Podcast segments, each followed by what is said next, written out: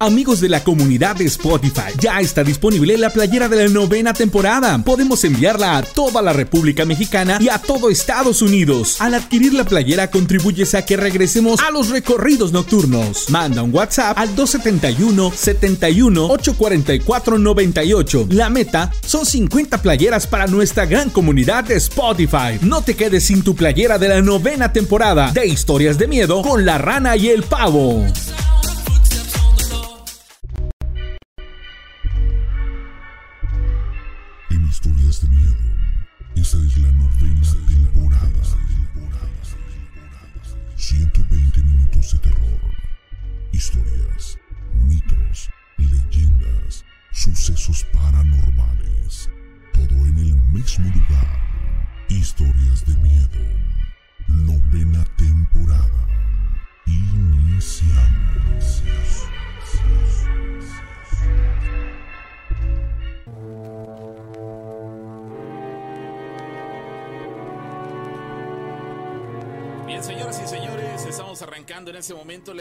Esta noche de las historias de miedo con la rana y el pavo.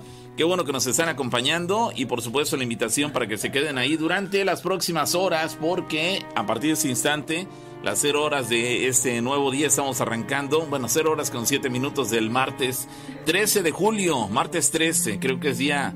Eh, Oye, sí es cierto. Pues un tanto pues nada más eh, como supersticioso, por, ¿no? Por, no por las películas, ¿no? ¿Será solo por eso? Sí, no. No estoy seguro, sinceramente. Pero Ah, bueno. bueno, es que quién sabe. Sí, porque el, el tema de las películas es viernes 13, no martes 13. Entonces, este, esa es la, la Yo diferencia. lo único que sé hay. es que el martes 13 ni te cases ni te embarques. Ah, no, porque eso es martes, ¿no? No, ese es otro. es otro. ¿Cómo Pero están, bueno, señores? Aquí estamos nosotros arrancando la emisión del día de hoy, señores. Qué bueno que nos están acompañando. Sí. Y ojalá eh, se mantengan ahí con nosotros durante las próximas horas. Dos horas. porque el asunto, sí, el asunto se, Sí. se, va a Pinta tornar para estar bueno. interesante. Yo estoy desde el congelador en la cabina 4. ¿Y por qué no lo Este han es, acá? es un cooler que está como a unos 18 grados. Espérame, espérate, espérate. Este. Si se escucha, hasta me va a salir yo. ¿Cómo están, señores? En la cámara de abajo, este, de barba, de bigote, de perfil griego, Estaba 23, ¿eh? eh, Ya está 24. De porte inglés. Está 24. titiri- Titiriteando del, Tiritando del frío. Sí. Pero ahorita. ¿Qué este, se siente? Hasta me La, cuesta. la- la ran- la rana habla así porque hace frío. ahí en Tengo su cabina. frío. Pero, este, pero ya le, le subí a 24. A 24. Tengo frío y no traigo chamarra. Exactamente, sí. ya No traigo cuenta. suéter. Eh, pero bueno. bueno. señores, un placer saludarlos arrancando esta semana. Oigan, tenemos por ahí pendiente con el Arquiviveros y el, el grupo del equipo paranormal. Estamos contactando, viendo la manera de que nos permitan entrar a un, a un, eh, llamémoslo así, una especie de internado que está hacia, hacia Tezonapa y, es más, ni se imaginan que el lugar existe, pero es una especie de internado de, de gente de aquella zona. Entonces está muy interesante, se cuentan historias muy buenas, entonces estamos viendo por medio del Arqui contactar a la persona idónea para que nos eh, pudiese apoyar y, e ir a hacer una, un recorrido que si pues llegase a suceder pues lo tendríamos que grabar porque muy difícilmente este habría pues así por decirlo señal para poder hacer una transmisión en Facebook Live pero la haríamos durante el día luego en la tarde noche y ya en la noche si Dios quiere pues pasarles el, el, el programa. Vamos a regresar con las investigaciones vamos a regresar con muchos conceptos muy interesantes y pues bueno Gracias de verdad por estar con nosotros en, en este programa. Ya me vi que me veo guapetón. Estoy chulo, mano. No, no, bueno. Pero bueno, saludos al Arqui Vivero, eh, saludos perdón. a, a Rosy, a Flor, a Gladys, a este, al Aguilucho, a Guadalupe Román, a Francisco Pérez. Le va saludos al coronel, Coronel. allá en la Unión Americana, mi hermano. mi un abrazo para ti, esperando que, ¿El que coronel estés si muy tiene bien. quien la escriba o qué? Dice, me contó mi abuelo que una noche regresaba de un baile con su amigo. Regresaban caminando, ellos habían ido a un baile a Shashala o Jajala. Eran como las 2 de la mañana, pasaron por el puente de bajada y ahí vieron parada una mujer muy bonita. Dicen que había luna llena y parecía inclusive como de día. Cuando estás en un claro ya ven que se ve, cuando la luna está llena se ve bastante iluminado. Por allí siempre ha sido muy sólido. Según mi abuelo dice que se le acercó y le preguntó, ¿qué está usted haciendo aquí?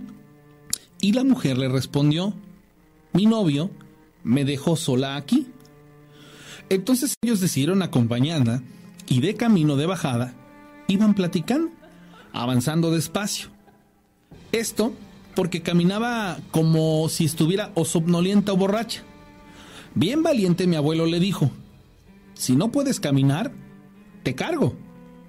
Y la tomó en sus brazos. Le dio como tentación inmensa de querer cargarla, pero dice que pesaba muchísimo. Su otro amigo le dijo que si lo ayudaba a cargar a la mujer. Pasando en lo oscuro, dicen que la chica de repente se convirtió en una lagartija gigante y que se metió a un chaparral y empezó a llorar como un bebé. Hasta la borrachera se les bajó y los pies no les alcanzaban para correr. Corrieron hasta el Capunín. Dicen que antes era bien feo porque casi no había alumbrado. Entonces con más razón corrían más. Dice mi abuelo que llegó a su casa, entró a rastras tocando la puerta y vomitando espuma. Mi abuela le hizo una limpia en ese rato y hasta los tres huevos que usó para la limpia explotaron uno por uno. Era un tremendo airezón que les agarró y mi abuela dice que en ese puente de Shashala o Jajala espantan horrible. Más adelante les voy a contar cuando a él le salió la llorona en ese mismo crucero. Esto en una localidad cerca del centro. Gracias, me gusta su programa y les escribo desde Chignautla, Puebla. Ahí está la historia. Ahí está, canijo. Qué, qué, experiencia, ¿eh? La, la, manera en que describe ese personaje que se convirtió en una lagartija. Digo, quiero pensar que una lagartija gigante o que o bajó al tamaño de una lagartija pequeña, no creo no lo hubieran visto probablemente, sino que se convirtió en una lagartija del tamaño de un ser humano. Vamos, es de esas conversiones que yo no recuerdo que alguien nos hubiera dicho que una persona le tocó ver que alguien estaba transformado o se transformaba de un momento a otro en una lagartija. Caramba. Es, más, prácticamente nunca hemos sabido que alguien aprecie, muy pocas veces que no nos, han platicado, que, al, que alguna persona de haber sido testigo de una transformación de un ser humano en animal. Y si ha ocurrido, nos han dicho que han visto este a mujeres con, con, patas como de, de, gallo, este, aparentemente sí, eh, la vez pasada que nos dijeron de una persona de Orizaba que dice haber visto a una bruja arriba de una de la casa de su vecino y que lo, lo, lo pudo apreciar con toda claridad, que era una especie de, de pavo, de guajolote, este, pero de tamaño mayor que un pavo normal y este y pero con cara de humano y recuerdo que nos dijo claramente que tenía como una especie de de mm, no, no, iba a decir yo hematomas, no, como protuberancias, como verrugas en la cara, así, de tal manera que se veía horrible, pero que tenía cara de humano. A la vez que creo que eh, en lugar de boca o de la boca le salió un pico, algo así nos dijeron. Vamos, son descripciones de, personas que han visto estos personajes, pero yo no recuerdo a alguien nos hubiera dicho que, que había apreciado la transformación de una persona, un supuesto ser humano, en un animal, como en ese caso una lagartija. Vaya, vaya experiencia tan, tan eh, perturbadora y tan, tan sui generis en este caso por lo extraño de, la, eh, de, la, de la situación. Exacto, es que esa es la palabra tan sui generis. Es, es increíble, ¿no? Como de pronto podemos eh, de alguna otra manera irnos encontrando con una diversidad tan increíble de historias como esta. O sea, yo no me imagino algo convertido en una lagartija gigante. Sí, terrible que ha de ser. No, hombre, horrible. Ha de ser terrible ver una, una imagen así porque lo último que te esperas, yo creo, en la vida es ver una lagartija gigante, ¿no? Entonces, ese, que en ese caso esa persona haya mencionado eso, pues sí debe ser bastante eh, confuso para, para su mente ver una transformación así de algo extraño, pero bueno. Generalmente yo no entiendo esta parte, ¿no? ¿Por qué le pasa a este a gente que está borracha, ¿no? ¿Cómo no le pasa a gente que está en su juicio? Mm, no, es, no es que entran como que en otra, no, no quiero decirlo que en otra dimensión, pero quiero pensar que cuando estamos ebrios estamos como que en, en otro canal distinto. De percepción, ¿no? Sí, En sí, ese la sentido. percepción no es. Sí, probablemente Te- eso sea, no lo sea, a ciencia cierta, pero me, me hace sospechar que cuando uno está ebrio, bueno, yo alguna ocasión lo he estado, en varias ocasiones, cuando hay fiesta y algo, soy de las personas que sí tomo, digo, sabemos los efectos que causa la- el, el licor, el alcohol en, en- en uno. Entonces eso me hace pensar que las personas estamos como que en otra, otro nivel, otro tipo de dimensión distinta, de tal manera que permite que las personas puedan ser más sensibles a lo que pasa a su alrededor. Pero bueno, ahí está, Ahí la, está la- la ahí está la experiencia. llamada. No, no, llamada. Antes de, antes de continuar, quiero platicarte algo muy rápido y también a la gente del auditorio. Hace como dos horas aproximadamente, como eran como nueve y cuarto, eh, estoy, bueno, ahora estoy viviendo en, ah, en la colonia Nuevo Toxpan. Ahí, ahí, ahí voy a vivir ya prácticamente de aquí a no sé cuántos miles de millones de años. Muy contento, por cierto. Y la casa en donde estoy tiene un patio. Mi hija feliz. ¿Por qué? Pues porque sale al patio a jugar, a que la pique los moscos, pero sale. Y eran como nueve y cuarto. Cuando entran los gritos, papá, papá, papá, papá. Y digo, ¿qué pasó? Yo así como "Ay, ¿qué pasó?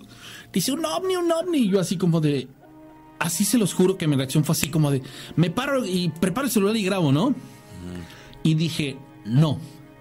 Si lo está viendo y yo me asomo, las circunstancias pueden cambiar, ¿no? Que le saco el celular y que lo pongo en la cámara, le digo, ten. Y le, le- le traté de explicar cómo y me dice, ya sé, ya sé, así que me lo quita y que sale corriendo.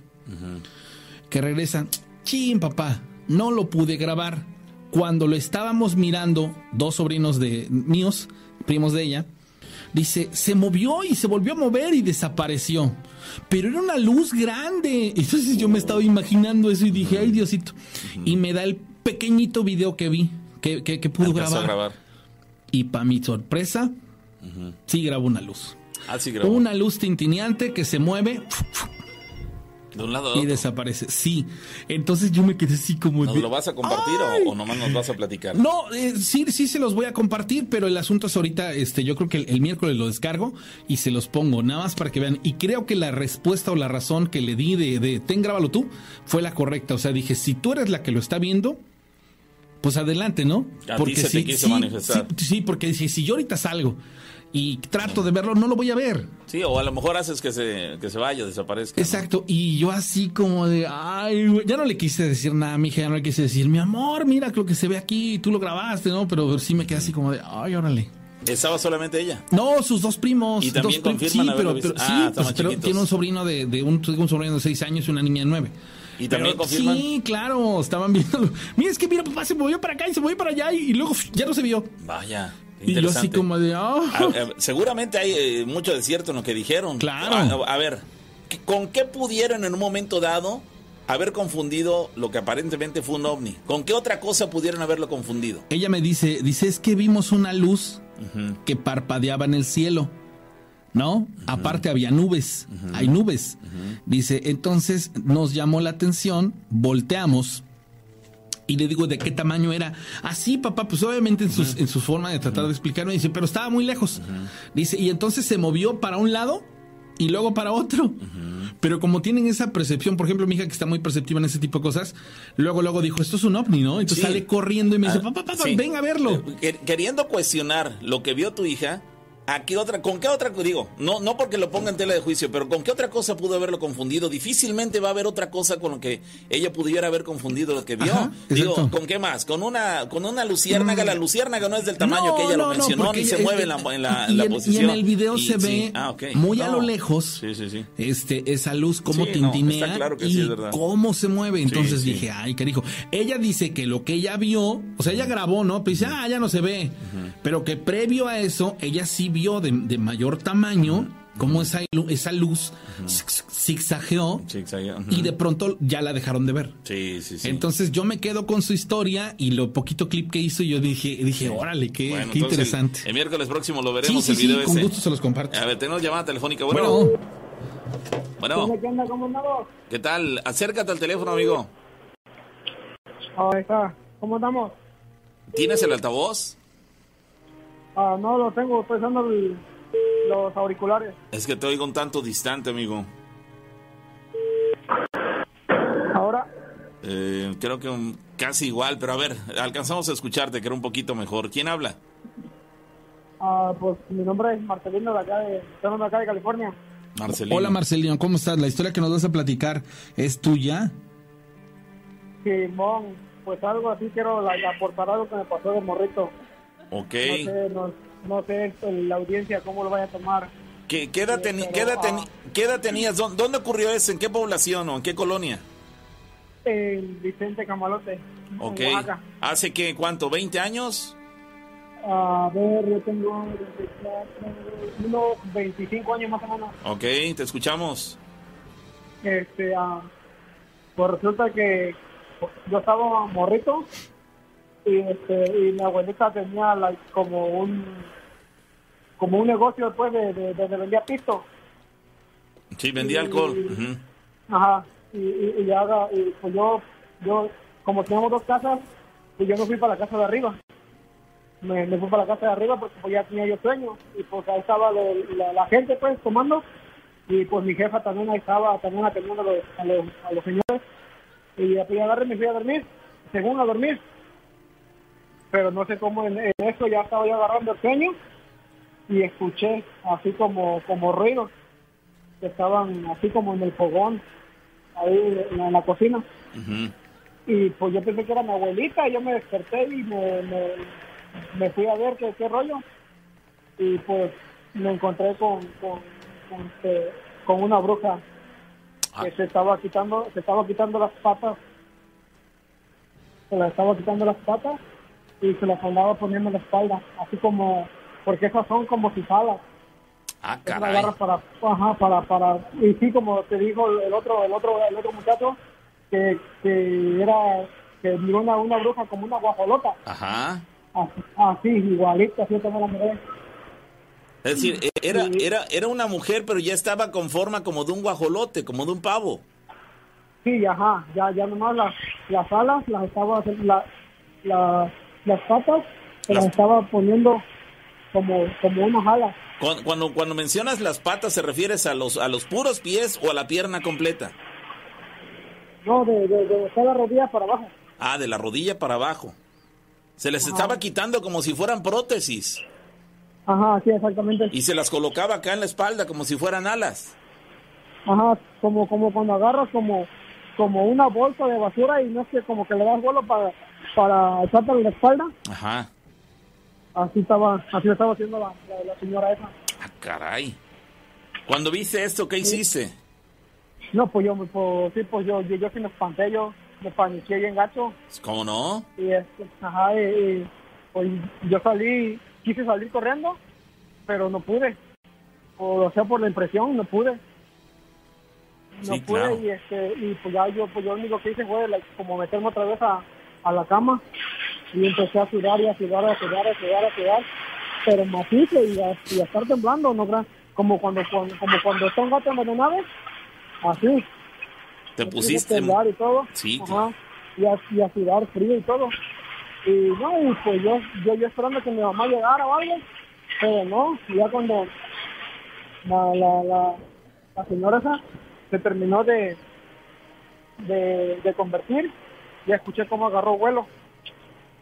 Escuché cómo agarró vuelo y se, y se paró en, el, en un árbol que teníamos de mango en la esquina del sitio Ah, caray. ahí y pues yo agarré y, pues sí que, que con miedo pero con valor así como con curio- porque a mí siempre me ha llamado la curiosidad me, me ha llamado mucho eso Ajá. la curiosidad lo que son los, los ovnis y todo eso que tiene que ver Ajá. y, y las brujas y pues yo agarré y pues me fui y ya con el miedo que tenía y el valor fui, fui viendo para ver por dónde agarraba y pues se paró en el de mango y yo agarré unas piedras le, puse, le tiré unas piedras pero las piedras eran como, como si yo las tiraba pero sin fuerza Ca- caían enseguida.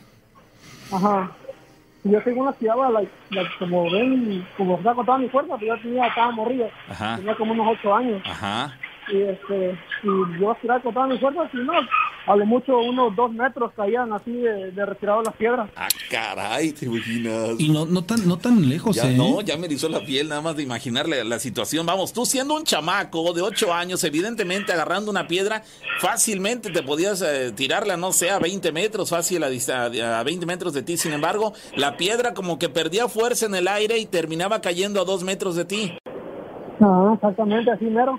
Caramba. y, y este y no y pues, pues yo yo siguiendo yo buscando más piedras y todo para tirarle sí encontraba piedras pero pues eran era inútil tirarlas y ya después Es- este le- le- le- Ese ser ya se, per- se percató este ser de que tú ya lo habías visto, este, eh, digamos que veía que querías agredirla, sin embargo, eh, ¿qué hacía? De todo, ¿Este ser todo el tiempo se dio cuenta que tú ya eras testigo de su manifestación? sí Ok. sí y este y pues, y pues yo cuando se me- cuando se porque se quedó así sí he mirado como cuando un sopilote que está agarrando o- sol Ajá, que se tiene sus alas ajá. así se paró en el, en el, en el, en el palo de mango Caramba. y pues yo yo le miré los ojos bien rojo rojo que lo tenía. Lo tenía bien rojo rojo. Y, y- y, pues ya yo pues yo agarré y, pues ya me me metí como como así para a la casa para buscar como una luz como una como una lámpara. Y ya cuando salí ya, ya se había ido. Ya no estaba. no ya no estaba. Pero pero después eh, como a los qué será a los dos meses mi abuelito también en paz descanse, también la miró. Y, y mi abuelito sí miró quién era quién era esa, esa persona. Ah, ¿Él sí vio? Ajá, mi abuelito sí miró quién era, quién era esa persona. Y este, y, o sea, mi abuelito la conocía, a la Ujú. persona esa. Y ya, y, ya fue que, que, me- que mi abuelito pues ya no, nos dijo, o sea, yo le, yo, yo le platicé a mi, a, a mi familia. Y este, y pues mi, mi abuelita como pues también, como era como tipo curandera. Y este, nos, pues me curó de espanto y todo, eh, para, para, hacer para los malos espíritus y para el, para el mal, para el mal de ojo y el aire y todo ese rollo me curó mi abuelita. Y, y ya fue cuando, pues yo le dije por qué, ya fue cuando mi abuelito dijo que sí que era la vecina. Era una vecina. Ajá. Cuando, cuando tú le viste el rostro, ¿tú no identificaste quién era? No, no, no identifiqué, pues estaba, estaba oscuro. Ah, ok, ok, vamos, no alcanzaste a ver de quién se trataba. Este, caramba, qué, qué, qué experiencia, porque como dices tú, este, cuando subiste a tu recámara, eh, estabas muy mal. Tú mismo dices que parecías eh, gato envenenado, ba- estabas eh, tiritando, sudando, estabas muy mal. El impacto que te causó el ver esta, esta conversión y que este, esta mujer se estuviera quitando eh, parte Las de las piernas, piernas. y de la rodilla para abajo, dice, como si, si fueran prótesis, de, de la- así como las personas que lamentablemente por accidentes pierden sus piernas y después se adaptan prótesis para suplir la, la pierna perdida o la parte de la pierna perdida, en ese caso eh, tú apreciaste así que se la quitaba prácticamente y se la, se la ponía en la espalda. Ajá. Caramba. Oye, y cuando saliste al patio, ¿qué, ¿a qué distancia habrás tenido de ti a, a- a esta ser una bruja? ¿A qué distancia? Y dices que la piedra quedaba a dos metros. En realidad, ¿a qué distancia estaba de ti esta, esta bruja? Pues vas a ver más o menos como unos 20 metros. A 20 metros. Sí, unos 20, 25 metros estaba. ¿Qué hora era cuando viste eso? ¿Era de noche? Era, supongo yo que era de noche, ¿no? Sí, pues era, eran como las como las once y media más o menos de la noche. Y el lugar en el que se fue a parar estaba iluminado porque dices que alcanzabas a ver cómo abrió inclusive las alas. No, pues, pues, o sí que yo miraba por el que, que abrió las alas, porque estaba, estaba la luna, la luna estaba llena, Oh. y pues yo por el reflejo de la luna que yo la miraba. Sí, la luz de la luna, la iluminación que, que, que emana de la luna pre- permitía que Ajá. iluminara la escena parcialmente y permitía que la, veí- que la vieras. Sí, pues también la miraba ojos bien rojos, rojos. Caramba. ¿No emitió sonido alguno? No, mi sonido no, no, no, no escuché que, que, que hubiera dicho así como algo, algún sonido, no, nada. Digo, no, nomás cuando, nomás cuando la- el aleteo de la sala. Se escuchó, así como que cuando agarra aire un pájaro así, pero grande. sí, sí, sí. Oye, cuando llegaron tus papás o este, les contaste lo acontecido, Sí, pues sí que, que yo yo para allá abajo ya no fui porque como estaba estaba a una distancia de la de una casa a la otra y, y, y entre y entre eso pues está, está estaba oscuro ahorita ya no. Estaba oscuro y pues yo ya no quise salir de la casa y yo no quise salir ya cuando se fue ese, ese animal pues, pues yo me quedé ahí nomás encerrado y pues me dormí hasta el otro día fue que les dije caramba, vaya, ya fue, vaya. que, ya fue que ya fue que mi abuelita fue que me empezó a curar de espanto y todo de- del mal aire, del mal ojo, todo ese rollo. Sí, caramba, no, no, vaya, vaya experiencia la tuya, siendo un niño de tan solo ocho años de edad, y tener esa experiencia, caramba, qué terrible. ¿eh? Experiencias, ¿no? No, no, no, a No, y ocho este- años. Y también, y también, eso mismo, lo mismito casi casi le pasó a mi mamá. Pero mi mamá miró cuando se estaba convirtiendo en un hombre, pero en perro. Ese era Nahual. Ajá, ¿Cómo se llama el lugar ahí donde ocurrieron estos casos, amigo? Vicente Camalote, ¿no? ajá. En Vicente Camalote, Oaxaca, ¿te ocurrió eso?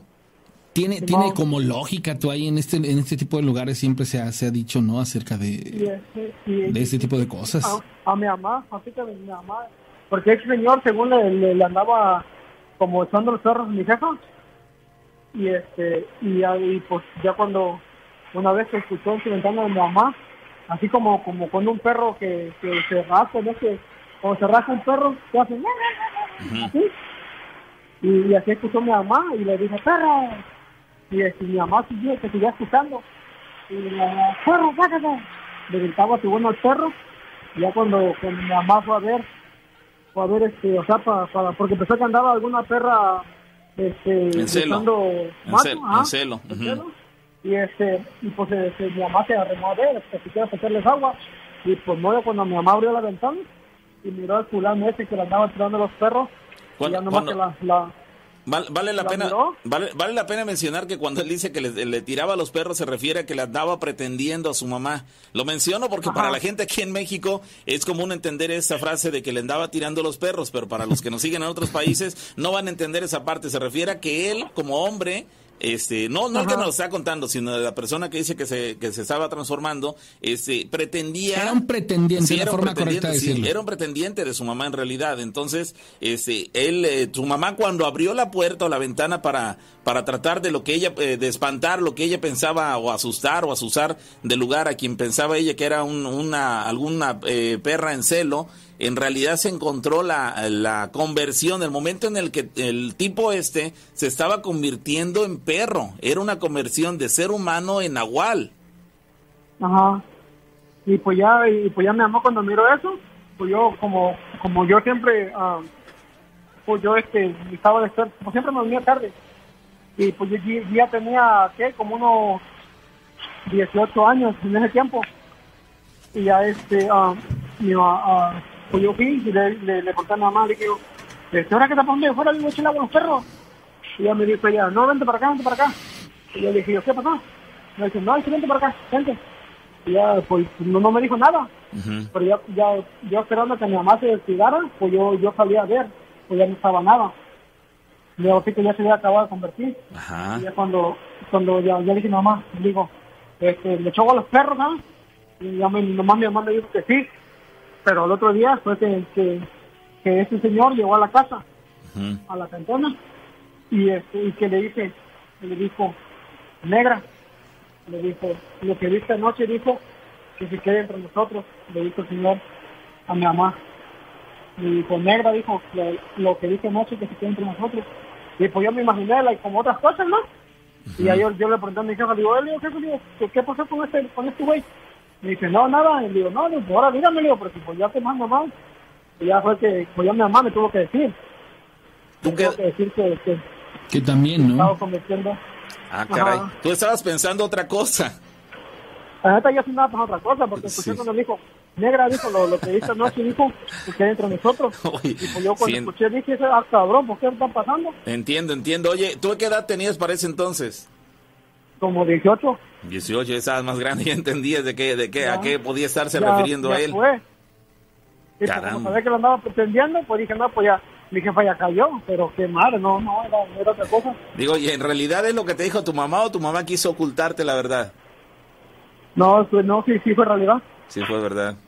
Caramba, Ajá. pues. ¿tú, ¿Tú ya tenías conocimientos o noción? ¿Ya habías escuchado que este tipo era Nahual? Pues cuando se ponía, cuando se, cuando se emborrachaba, este, ya, ya cuando decía, me convierto perro y que la ya y todo, o sea, pues, empezaba el solito a quemarse sin querer en la, en la borrachera. Oh, Ya ya. fue cuando pues ya me estaba, ajá. Caramba, pues vaya que, vaya que si, si tuviste experiencias, porque te tocó ver a ti, le tocó a tu abuelo, que en paz descanse, y le tocó a tu mamá también. Entonces, los tres tuvieron oportunidad de apreciar una, una conversión. En el caso tuyo, de una, de una bruja, tu, tu abuelo también de una bruja, y en ese caso de una gual, tu mamá. Ajá. No, mi, mi abuelo tuvo dos, dos cosas que le pasaron. Porque mi abuelo una vez que venía, venía tomado, y, y pues eh, ya ves que típico mexicano que casi casi le, todo le pegan a la mujer. Y pues ese, ese día llegó mi abuelito bien bien borracho a la cantona.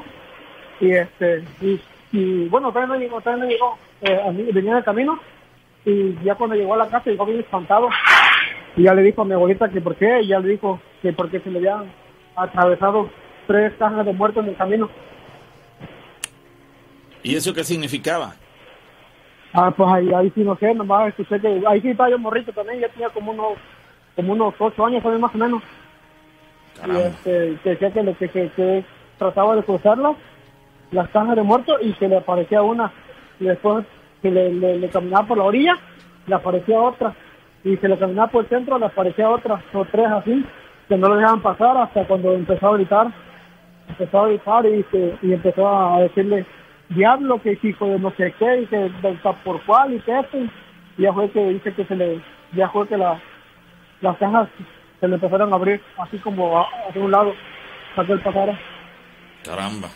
No, pues vaya experiencias, que, amigo. Que, que hasta la borrachera se le bajó a mi abuelo. Hasta la borrachera y de ahí se, ya, ya fue que se le quitó la maña de pegarla a mi abuelita.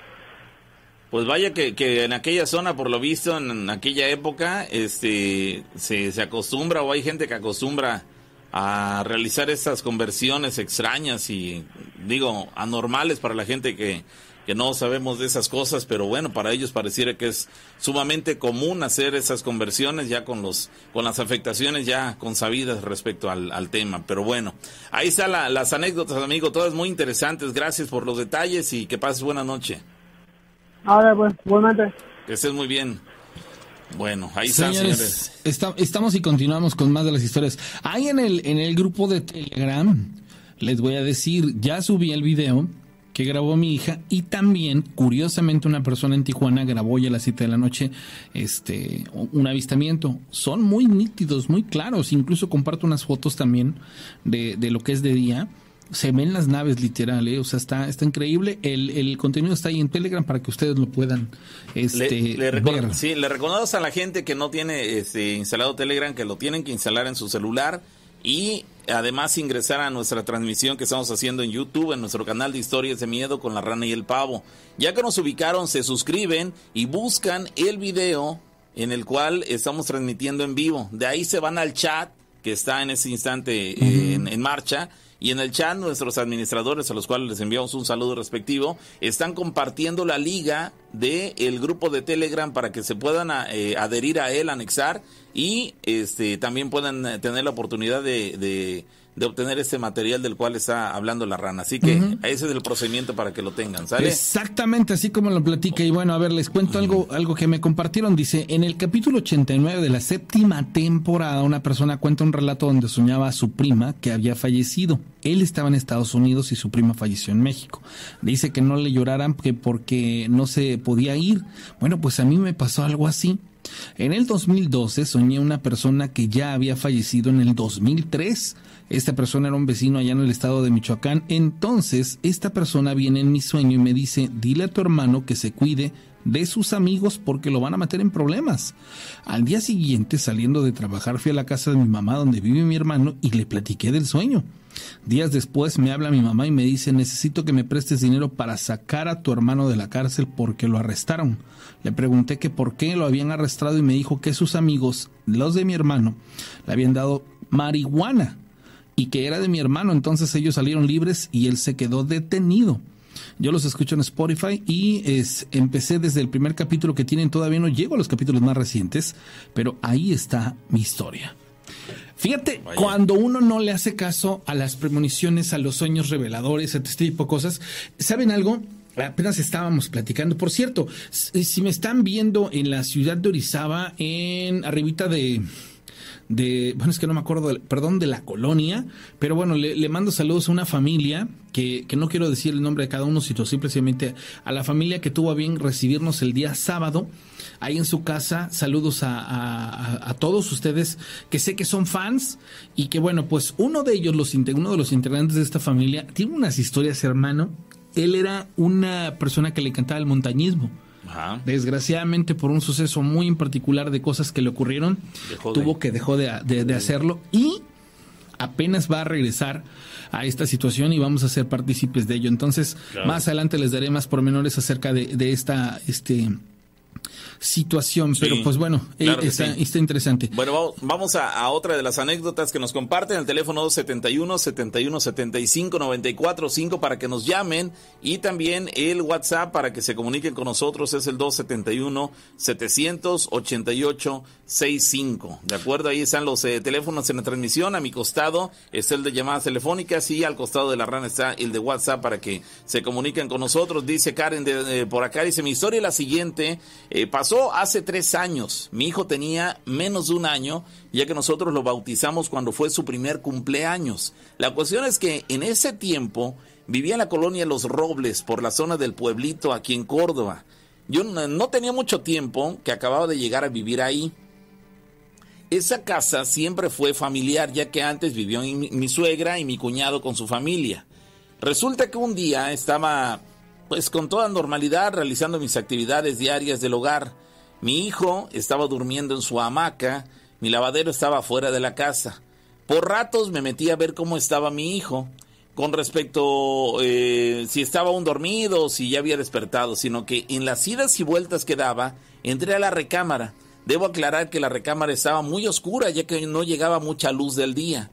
Y de reojo alcancé a ver una sombra, la sombra de un hombre, junto a la hamaca. No sé cómo actué, pero como pude saqué a mi bebé del lugar y me quedé parada en la puerta porque por desgracia sufro de asma. Y en ese momento, ante la sorpresa y todo lo que estaba acababa de ocurrir, me, me sobrevino un ataque de asma me fui como pude con mi vecina que era próxima madrina de mi hijo hasta que recobré mi voz.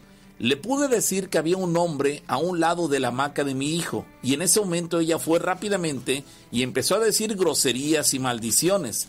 Le empezó a pegar a la cama y fue entonces como le expliqué lo que pasó. Le dije que le, eh, la sobra que la sombra, es que dice la sombra, dice que le dije que la sombra estaba como agachada, como semiflexionada, viendo a mi hijo, ya que era una sombra muy grande, como de dos metros de altura, ¿se imaginan? Ver una sombra flexionada, viendo prácticamente cara a cara al bebé que estaba durmiendo en su hamaca, esa mujer la ve y entra rápidamente por el bebé. Después de esto, fueron a limpiarle mi hogar, fueron a limpiar la casa y el señor que lo hizo me comentó que mi hijo tenía un don, que mi hijo tiene un don y por la luz poderosa que él tenía, se le acercaban brujos a robarla. Después de esa ocasión me dijo que pusiera un limón en la cabecera de la cama y tijeras abiertas debajo de la almohada.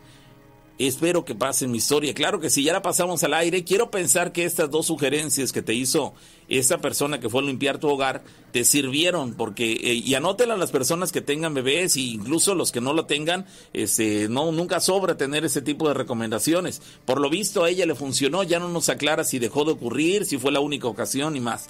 Pero nos menciona que pusiera un limón en la cabecera de la cama no dice que vaya partido, no dice nada, simplemente que colocaras un limón en la cabecera de la cama y también unas tijeras abiertas.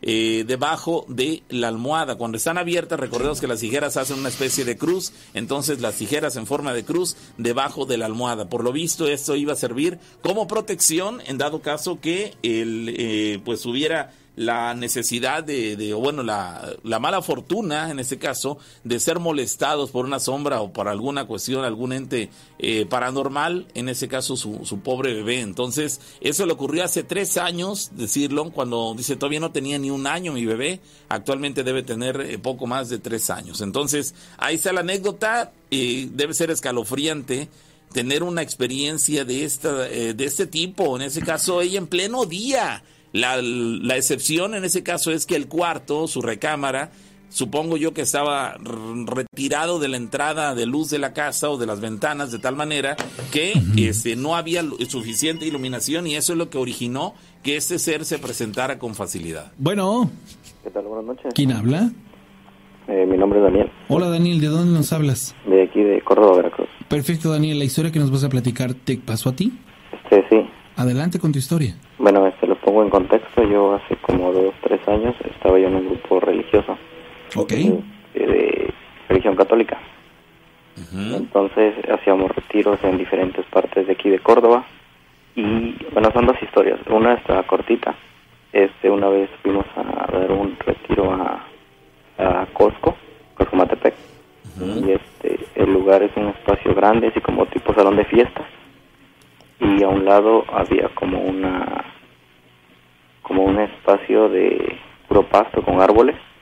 Y este, y en ese lugar había un borreguito que tenía el dueño y pues el borreguito siempre andaba ahí este y un día en la noche creo que porque los retiros eran de viernes sábado y domingo el sábado en la noche como por ahí de eso de las 2 de la madrugada a esa hora terminamos las actividades del día y este más o menos por donde bueno donde les había explicado que había un espacio de, de pasto con árboles eh, hacia el rincón. Este había visto que estaba ahí el borreguito porque se escuchaba y empezaba pues sonidos de, de ese animal. Y me acerqué para pues para espantarlo porque íbamos a recoger unas cosas de ahí. Y cuál fue mi sorpresa que cuando, cuando llevaba yo mi lámpara y alumbré eh, no había nada, no había ningún borreguito y al momento de voltear el bor- yo vi que el borrego estaba en la puerta principal de de este de ese lugar de ese salón. Entonces este pues a mí me dio miedo porque pues este yo lo había visto que estaba ahí ese lo había visto y lo había escuchado. Y, y pues cuál fue mi sorpresa que en realidad estaba en la parte de atrás Cuando, cuando tú te das cuenta de esto, además de espantarte o de impresionarte, ¿qué hiciste? Pues nada, yo, o sea, este, me, vi- me di cuenta que estaba el, el borrego en la, en la entrada y pues este, me, me espanté que me, me fui de ahí, o sea, me metí al, al, así al dor- a los dormitorios o al lugar donde íbamos a dormir y ya no salí porque pues, me dio miedo que, que, este, que fuera algo más, porque pues ahí como son retiros este, religiosos espirituales, pues a lo mejor era una una fuerza maligna, no sé. Entonces, este, lo que yo hice fue alejarme de ahí lo más rápido por, por no vaya a ser algo malo, ¿no? Caramba. Caramba. Y, y oye, ¿y esta, esta experiencia solamente tú fuiste testigo de ella o alguien más? No, sí, solamente yo me di cuenta de eso porque a mí, a mí me habían encargado ir por esas cosas. Eran como unas, este, eran como unos palos, unos, así eran como unos palos, unas crucecitas. Entonces había que ir por ellas. Iba yo a ir y como vi al animal ahí, pues no vaya a ser que estuviera haciendo sus necesidades encima de esas cosas y las vaya a arruinar. Entonces lo que yo hice fue espantarlo y alumbrar y al momento de alumbrar la silueta que había yo visto del borrego pues eh, no era nada, era no había nada y cuando volteo vi al borrego que estaba en la puerta. Yo lo que hice fue irme y decirle a otro que fuera por las cosas y a ese que le dije le pregunté al día siguiente que se había visto algo así, pero no, me dijo que que no, que no había visto nada raro. O sea, en todo momento no fue tu imaginación, si era real. Sí, exactamente, era, era real porque yo les digo que escuché, porque eran, pues lo mismo que había árboles, caían las hojas y escuchaba, eran hojas secas, que andaba ahí, ahí y se veía la silueta del, del animalito, del borreguito. Entonces, al alumbrar yo, ya no había nada, era pues, nada, nada, no había nadie. Y al yo voltear, veo al borrego que está en la puerta principal y pues me, me, me espanté y mejor me fui a, a, a dormir. ¿Eso se lo platicaste a alguien, alguien más? Sí, sí, a los, a los de ahí, pero pues no, me dijeron que ellos no habían visto nada raro ese día o el día siguiente, entonces pues este fue, se quedó como anécdota eso y la otra que les quiero platicar es un poco más, esa sí ya no solamente la viví yo, la vivieron más este más personas de ese mismo de ese mismo grupo. Este, bueno, esto fue en, este, un me las pongo en contexto. Tenemos retiros de eh, bueno, ya no estoy en el grupo, pero había retiros de de adultos y de jóvenes. Esto pasó en uno de adultos. Este fue pues, son de viernes, sábado y domingo. El día viernes llegaron, pues, no sé si era una pareja o qué era, pero era una señora y un señor que ya está un poco más grande. Este, la señora era una señora con sobrepeso que la habían llevado porque pues este como que traía como que mala mala vibra ya en su vida entonces la llevaron ahí porque pues para ver si se, componía un poco. Y, y este el viernes todo bien. El sábado fue cuando empezó como que a mostrar este signos o síntomas de que como que se sentía incómoda a la pues hacíamos este oración y todas esas cosas cánticos y eso. Entonces como que se sentía eso. solo a eso solo a eso se sentía incómoda a los cánticos no no no solo a los cánticos. Es que hay en el retiro hay dinámicas había aprendían copal este inciensos aromas o sea ¿A referencias a eso también había? No, no, nada de eso, nada más este, en algunas ocasiones por las dinámicas que hacíamos se sacaba el Santísimo. y, cuando se sacaba el Santísimo era cuando como que se empezaba así como que a sentir incómoda y se empezaba a mover un poquillo así como que como con que se quería ir, ¿no? Oye, pero ¿cómo es que toleraba entonces el estar en ese recinto, en esas circunstancias? Bueno, eso, eso fue ese día, el sábado, que se empezaba a sentir así y acabamos las actividades del día, pero pues con lo mismo de que se quería sentir, es como que se quería ir y el día, ese mismo día, el sábado en la noche, se quería escapar, pero pues, pues no tenemos permitido dejar salir a nadie sin la autorización de los familiares. Entonces, este, pues no la dejamos que se fuera. Y, y, como las mujeres duermen con mujeres y hombres con hombres, pues ya nada más al siguiente día les preguntamos a las chicas, a las señoras, que si habían tenido algún problema y me dijeron, nos dijeron que sí, que este, pues que se quería salir y que no los dejaba dormir y que en la noche luego se ponía a, llorar y a decir el nombre de una, no me acuerdo el nombre, pero este, le preguntamos al señor con el que iba y dice que era su mamá y este y al día siguiente hubo una dinámica con con la con la imagen de la Virgen María y este estábamos en un saloncito y estaban todos y este, al momento que entró o sea entró alguien con la Virgen como que empezó a, así como que a retorcerse no sé y, y en eso se paró y este y como que se le se la abalanzó al, al, al muchacho que traía la la imagen de la Virgen y pues la agarramos, ¿no? Oye, qué, interesante, fíjate, porque eh, tenía una repulsión, por ejemplo, a, a, una, a cierta deidad, a cierto personaje y todo, pero, digámoslo así, era como circunstancial. O sea, es, como, si, por ejemplo, entro a la iglesia, pero nada más en ese momento, o sea, vamos a suponer, ¿no? Yo soy poseído y entro a la iglesia, no, pero nada más en específico, ese santo es el que me pone, en el que me pone mal. ¿Qué crees tú, hasta ese punto de lo que tú estás platicando, que estaba pasando? Más allá de, de, interpretarlo de una manera lógica, ¿no? Porque, pues bueno, digo, al final de cuentas tú eres como de alguna otra manera una persona cercana, ¿no? Este, pues sí, un poco, un poco más, así, ahora sí que, sí que no mucho, pero sí más o menos era el tema sobre lo religioso, pero ahora sí que esa señora la habían llevado, ella casi no iba a la iglesia, ahora sí que no, no puede decirle que nada más fue por ese momento, a lo mejor y en su vida también le había pasado algo así, pero pues ahora sí que nos tocó a nosotros. Yo lo que, a lo que yo en ese momento sentía yo que era que la señora pues no le gustaba estar ahí y lo que quería era irse y como que ponía pretextos. Como que estaba actuando pues para no seguir ahí. Era es lo que yo eh, este, entendiste en ese momento. entendí eh, hasta ese momento porque lo que pasó después ya le agarré así como que dije eh, ¿qué, qué, pasó aquí la cosa es que pues empezó eso de que quería balanzarse hacia la hacia la imagen hacia muchacho y la agarramos y empezó a, a, retorcerse así muy feo y empezó a decir groserías hacia la hacia la imagen, ¿no? Empezó a decir, este, quiten, quiten esa perra, llévensela, llévensela de aquí. esa mujer, esa mujer, amigo, ¿tú tienes contexto sobre ella? de Mm, pronto sabes que... nada que- más, bueno, nada más lo básico que, que, este, que cuando, bueno, es que ese día eh, a esa persona la llevó una integrante del mismo grupo, pero pues nada más nos dijo que, que pues este, le tuviéramos este, como que más este, atención por lo mismo de que pues no le gustaba ir a la iglesia y cosas así, pues eh, fuera a salir o algo así, pero pues nada más hasta ahí y de que pues con el mismo señor que iba creo que tomaban mucho, no sé. La cosa es, ahora sí que no no nos dan mucha información sobre los los que van, pero pues solamente es eso lo que lo que teníamos este entendido sobre sobre esta persona.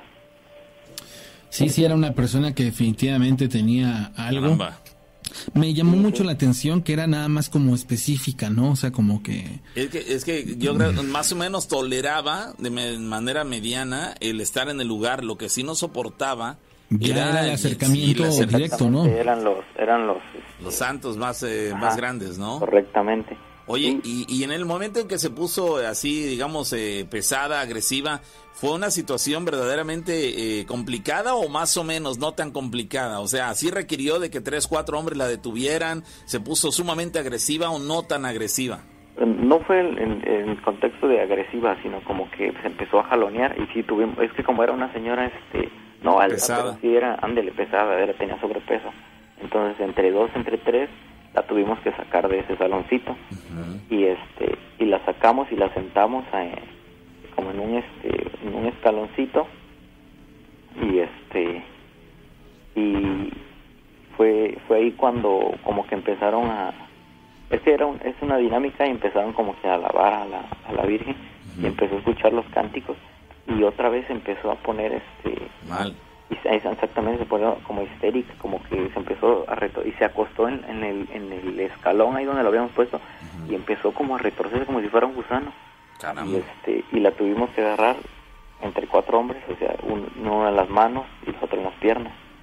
Y a mí me tocó agarrarla en su mano izquierda creo que sí izquierda o derecha. Y la cosa es que al momento que estábamos este, agarrándola pues sí se sentía el- la fuerza que tenía de que este que se quería o sea como que quería pegarnos no sé. Oye, oye, ¿y su pareja, la persona, el varón con el que iba?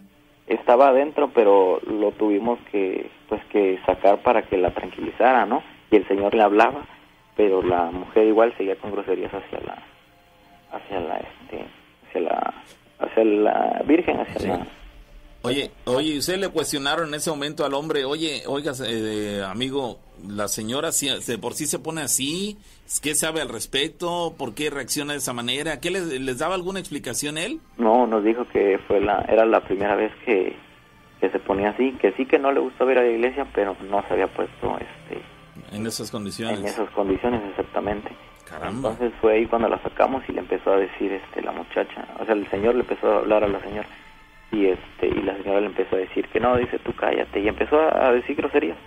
Que, pues obviamente pues no no no es correcto decirlas, ¿no? Sí, claro. Pero este empezó a decirle groserías al señor, no, tú cállate que eres un esto, que eres el otro. Pero como que este no era su voz, pues como que se escuchaba diferente A su mano.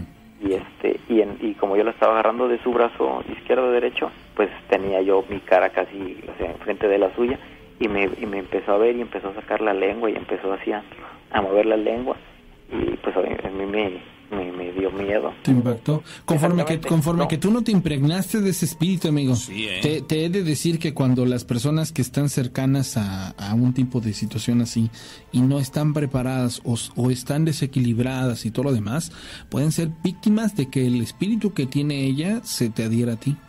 Es Así, ¿sabe así nada más imagina que te pudo haber ocurrido. que, que no fue eso porque ahora sí que que así como sé que existe el bien que sé que existe el mal entonces mientras o sea yo en ese momento estaba yo como que en devoción a Dios pues entonces siento que o sea no me dio miedo sino como que me, me impactó te impresionó, exactamente sí, sí, sí. porque no fue miedo y yo en el en mi interior decía yo que la señora lo estaba haciendo porque ya se quería ir Ajá. no Ya lo, se- no lo tomé como As- algo o sea, como una posesión Sí, o algo hasta- paranormal. as- dices que hasta ese momento lo tomabas así, pero mencionas que ocurrió algo eh, todavía más impactante de, de tal manera que ahí ya cambiaste tu percepción. ¿Qué Sí, pasó? es a lo que es a lo que iba yo. Este, pues la señora como que se calmó porque acabaron de, de los cánticos y eso y se acostó, o sea, puso la cabeza en el piso, pero los ojos los tenía así como en blanco. Se le veía lo blanco nada más. Entonces, este, eh, en la dinámica igual tenía que entrar el, Santísimo, la, la esa, y, y lo traía un señor, o sea, el coordinador. Y en eso que lo traía el coordinador, no sé cómo fue que la, la señora se dio cuenta de que venía el, el Santísimo, porque pues estaba tirada en el, perdón, estaba tirada en el piso, sin, sin este, Sin, sin poder ver que ya se, se sin acercaba a poder ella. ver que se acercaba. Ujú. Entonces Tenía que se pasar más o menos cerca de donde ella se encontraba, ¿no? A la entrada de la, del, del lugar, ¿no? Sí, y hasta eso no pasó por ahí porque se fue por la parte de atrás para que para evitar algún ah, algún incidente. Y sin embargo ella reaccionó. Exactamente, lo ¿Qué vio hizo? por aquí, lo vio cerca y pues ya la habíamos soltado porque ya se había tranquilizado. Ujú. Y pues como iba pasando el Santísimo, pues nos arrodillamos, ¿no? Y en eso que se arrodilla uno, eh, la, la señora siente la presencia y se para y empieza a, empieza a gritar y sale corriendo y empuja el portón.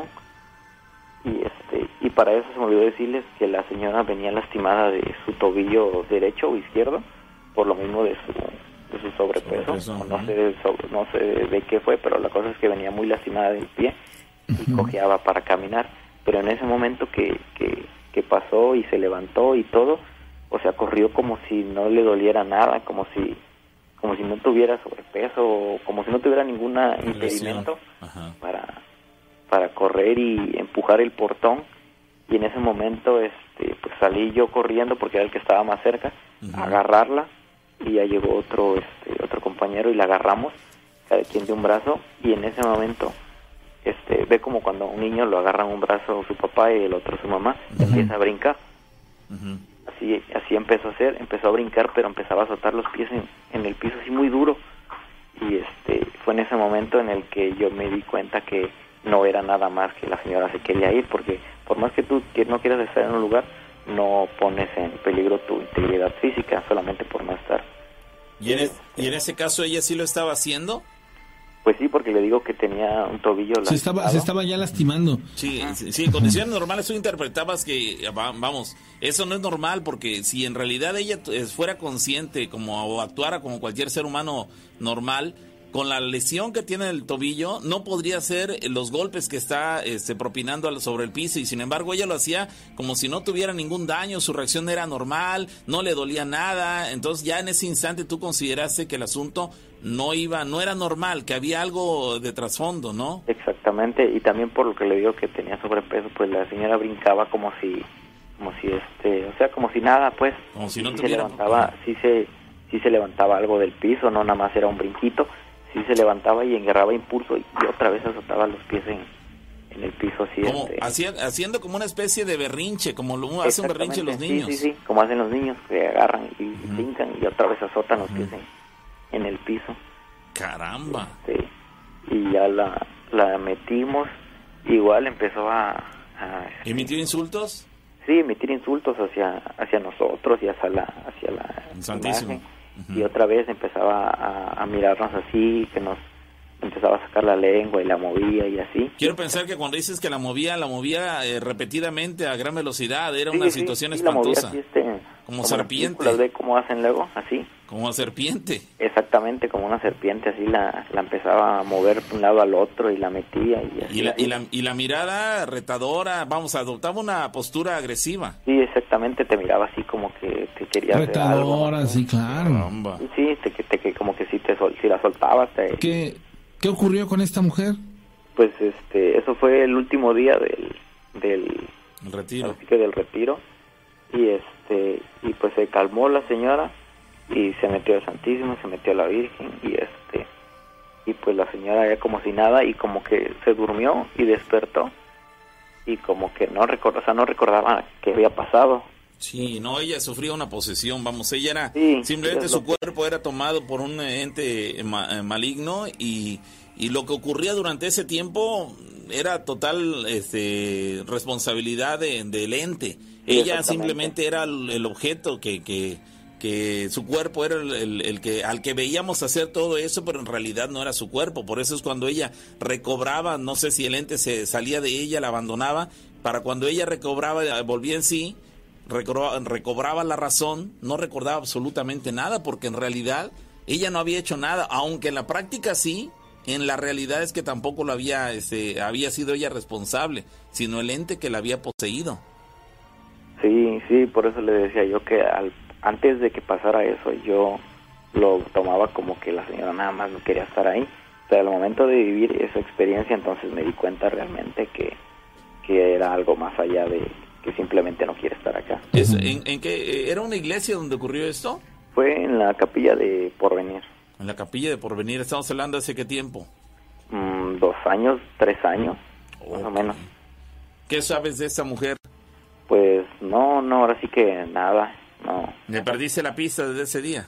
Pues sí, porque ahora sí que nada más, este, a veces llevan a los, a los retiros a las personas como que andan en malos pasos y quieren, este, que se reconviertan, pero pues de uno 100% que va, un 90% les sirve y a los demás pues se les pierde la... Sí, sí. En ese caso, eh, pues ustedes sufrieron la, la, fueron testigos de lo que le sucedía a la mujer, pero en realidad quiero pensar que no hicieron propiamente nada por ella más que controlarla, pero no sé si eso le habrá ayudado para que con lo que hicieron ustedes hicieron que ese ser la, la abandonara y jamás la volviera a molestar, pero me parece que no, no, No, hicieron nada no, más es que allá de nosotros eso. no teníamos la, ahora sí que la preparación para hacer eso, así que ya es como... Nosotros nada más somos, este, un- éramos, bueno, ya no estoy en el grupo, pero éramos retiros, este... Eran auxiliares en lugar. Pues, Eran auxiliares de, de las labores que... Sí, sí, nada más éramos como que... Caramba. Pues y- ojalá nos es- tocó, Ajá. nos tocó esa, esa, este, esa experiencia de esa, esa señora. Pues sí, te- tú, tú, tú y los que te ayudaron fueron testigos de, de una... no éramos muchos, éramos como cuatro o cinco. Imagínate. Entonces, este, Caramba. Pues ojalá y, y esa persona haya encontrado solución porque, caramba, no debe ser... Seguramente ella es poseída en contra de su voluntad y es víctima simplemente Se, se de una nota que no ha que no ha hecho nada por este por por por tratar de es más no creo que ni tenga conciencia Exactamente, no de creo eso. que tenga la... A lo mejor ella no, y, los, y familiares, a lo mejor ella no, porque es víctima, pero, pero los es que pero, familiares... pero es que por lo que explica es una persona que digámoslo así no cómo decírtelo está posesa o está o su- puede ser que esté sufriendo una, una situación de posesa pero recuerda que no se no se presencia o no se transforma y solo lo hizo aquí porque estuvo de frente a eso o sea una persona Pero puede por algo la llevaron, ¿no? Yo creo ya había dado Eh, indicios de no, algo. sí con una amiga. Mira, es que el, el asunto es este. Tú puedes estar conviviendo físicamente el espacio energético con un ente, así te lo digo, y jamás darte cuenta. ¿Por qué? Porque no sea presencia o porque no te pasa algo que no algo realmente que, detone que lo el- detone. el Exacto. hecho, ¿no? Pero si tú de pronto llegas, vamos a suponer que tú no eres este católico y que no tienes ninguna cercanía con, con ninguna clase de, cuestiones religiosas, y lo que tú tienes, pues no es simple y sencillamente algo que, que- que tenga que ver con ello. Pero de pronto algo, un aroma, un incienso, este, cualquier cosa detona esta, esta situación y entonces tú dices, ah, caray, ¿qué pasó?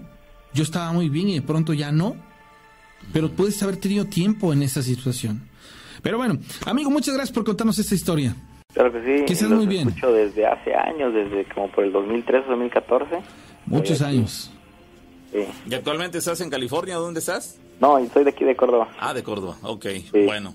Pues te mandamos un abrazo. Gracias por la historia. Hasta luego, bonita noche. Feliz noche. Bueno, pues ahí están las anécdotas, señores. Gracias Dice- a la gente que nos comparte sus, Sus experiencias. anécdotas. Sí, sí, claro. Oye, dice por acá, ¿qué tal? Soy Johnny desde Tijuana, les escribo.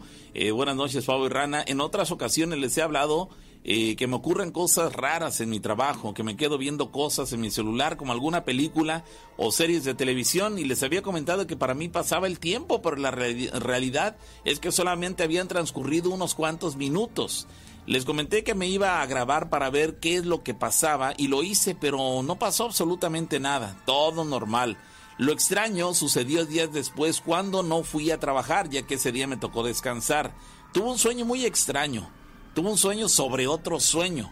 El primero era que yo me veía a mí mismo en el trabajo y viendo la serie que ya había visto, y también vi que me estaba grabando con el celular del trabajo tal cual, y como lo hice un par de días anteriores. Y yo en ese momento me quedé sorprendido, así auténticamente en shock, y quise despertar, y yo sentí que ya lo había hecho, pero, pero no. Yo sentía a alguien encima de mí y no podía moverme. Quise hacer la oración del Padre Nuestro y no podía porque no me acordaba cómo iba el Padre Nuestro, se me olvidó. Y también quise decir la frase que dice, la sangre de Cristo tiene poder, pero tampoco podía decir la última parte de la frase, porque no me podía acordar. Traté de hablarle a mi mujer, pero todo era inútil porque no podía. Pero después yo le hablaba a mi mujer, le decía su nombre y me volteaba a ver para que me ayudara, eh, me volteara a ver para que me ayudara, pero ella no me escuchaba. Después pude moverme y despertar por completo y le reclamé a mi mujer, atención, le reclamé a mi mujer que le estaba yo hablando y que por qué no me hacía caso. Y ante este cuestionamiento ella me respondió, cálmate, si tú nunca me hablaste, yo he estado despierta y tú has estado dormido y no hablaste nada, ni tampoco te quejabas como en otras ocasiones sí lo has hecho. Ante esta eh, respuesta, pues evidentemente yo me quedé más con la duda respecto a lo que había sucedido. Dije, ah, caray. Entonces, ¿qué pasó? No lo sé aún, pero he tenido otro sueño que no me gusta nada. Pero ese se los contaré en la próxima llamada que les haga, nos dice Johnny desde Tijuana. En ese caso, a diferencia de las otras ocasiones, en los cuales probablemente hacía pequeños pujidos, hacía, emitía algunos sonidos con su cuerpo, pequeños movimientos, que causaban que su esposa, que estaba junto a él, le llamaran la atención y ante esto lo, despertaba y lo sacaba del, momento en el que estaba pasando esta, esta crisis. Sin embargo, en esta última ocasión dices, yo he estado aquí contigo y a diferencia de otras ocasiones, esta vez no te quejaste, no te moviste, estabas totalmente dormido. Entonces él dice, caramba, si yo tengo ratísimo tratando de reaccionar y estoy seguro que yo me estaba moviendo lo suficiente como para haberte llamado la atención, pues no. Su esposa le dijo, no, yo he estado aquí contigo y realmente jamás te moviste, jamás emitiste sonido, jamás absolutamente nada. Ahorita les voy a platicar una historia extremadamente fuerte, pero vamos a la llamada telefónica. Bueno. Vaya. Bueno. Buenas noches. Sí, ¿qué tal? ¿Quién habla? Este, hablo de aquí de Ottawa. ¿Cómo te llamas, amiga? Me llamo Mecha, permítame. Voy a bajar el resto. De acuerdo, de acuerdo. Te lo vamos a agradecer. Le recordamos el teléfono de cabina 271 71 75 94 5 y el WhatsApp 271 788 65. Bueno. Sí, pues mire, ahorita se estaba hablando el muchacho y de eso de la señora esa que estaba de la posesión. Ándele. A mí me tocó ver algo parecido en, una de las misas de sanación que hacía el padre Alpuche aquí en, en, el, en, la iglesia de los Dolores. La hacía cada sábado. Y ahí me tocó ver, yo entré a la iglesia, me tocó entrar y este y estaba yo ahí cuando el padre estaba haciendo la pues ahora sí la oración de para que, se vayan lo malo y todo eso. Es una señora, más bueno, varias personas eh, hacían refeo y una señora así la tenían agarrada como con como cuatro personas y ella se retorcía y se retorcía y no la podían no la podían este, calmar a la señora. Después pasó una pasaron cargando a una muchacha que, que se retorcía muy feo, pero la llevaban cargando así como apostada este en, los brazos así de las, de las personas que la llevaban y también así como desmayada pero retorciéndose bien feo. Así es que pues eso, estaba vaya son cosas que sí pasan. Caramba. Eso dices que ocurrió en qué iglesia en la iglesia de los Dolores aquí en Orizaba. Eso en Orizaba, es la que la de los Dolores es la que está por este por Gadeo. Ajá. enfrente, de hecho. Sí, de hecho, sí. Caramba. Y había misas de sanación, ahorita no las han hecho ya por la pandemia, pero pero a mí me tocó ver eso. Caramba, qué, qué, qué Digo, hay dos eh, eh, cuestiones aquí. La mala, que lamentablemente hay personas que, como podemos escucharlo y verlo, eh, pasan por crisis de posesiones demoníacas bastante lamentables y que requieren ayuda y en ocasiones no la encuentran porque no hay quien esté cerca de ellos para echarles la mano. Y la segunda, que es buena noticia, que pues en este caso la Iglesia Católica realiza estas misas de sanación en las cuales estas personas pareciera que van encontrando eh, la solución a sus problemas. Entonces ocurre allá en Orizaba y aquí en Córdoba me parece que lo, hacen en la Iglesia de Guadalupe, de la, Señora de Guadalupe, de la Virgen de Guadalupe. Ahora creo lo hacen en la, de, Santa, Rita, por cuestiones de que cambiaron al, sacerdote, ¿verdad? Sí, ahora lo hacen en la Iglesia de Santa Rita. Entonces, este, pues enhorabuena por estas ciudades que tienen lugares donde la gente puede acudir a encontrar soluciones. Aquí sería interesante hacer una especie de, de, lista en la cual nosotros podamos compartirle a las personas este, los lugares a los cuales pueden acudir a las iglesias de diferentes poblaciones a, a buscar ayuda, ¿no? Porque de repente, si nos está escuchando alguien que vive demasiado lejos de las ciudades de Orizaba y Córdoba, pues le puede resultar un poco complicado viajar, la situación económica no es la apropiada para poder hacer viajes tan, tan extensos y más aún si la persona está pasando por situaciones verdaderamente este, complicadas. Pero bueno, si, si hay manera de, de compartirles las iglesias, los lugares, los poblados donde tienen esas, eh, eh, la capacidad de poder recibir a personas con esas eh, problemáticas, pues ojalá y nos las pudieran compartir para hacérselas llegar y facilitarles un poquito en ese sentido la vida a las personas que pasan por estas pues, situaciones. De hecho, esa misa es precisamente para eso, para los enfermos. Y van, van muchas personas que les dan ataques, personas que están embrujadas, personas que como esa persona que yo creo que estaba poseída. De hecho, viene mucha gente, vienen gentes de otros pueblitos que están ahí desde las 12 del día, que es a la hora que dan los pases, y, este, se esperan hasta que hasta las 3 de la tarde que empieza la, sesión. Las, las sesiones que una misa, ¿en qué, tiempo tiene la de duración la misa? ¿Es como una misa? Sí, es una misa. Empieza a las 3 presentación a las 5, 5 y media, hasta las 6 a veces. Ok. Bueno, pues ahí están las, las eh, indicaciones. Ahorita por la pandemia dice usted que se suspendieron. Sí, ahorita está suspendido por la pandemia. Ahorita no ha habido misa de sanación, pero la del Padre Alpuche las hace cada sábado primero de, mes. Pues después de, después de un año de pandemia y al ritmo al que vamos, que ahorita otra vez estamos ya en, en semáforo este en semáforo rojo, creo. Este, para dentro de un año, dos años que ya se puedan hacer, manitos, sí va a haber, sí va, sí va a haber como va este, chamba. va a haber chamba, porque, porque después de tres años no hacerlas. Amiga, gracias, que tengas bonita, bonita madrugada. Igualmente, muchas gracias, bonita. Que estés muy bien, gracias.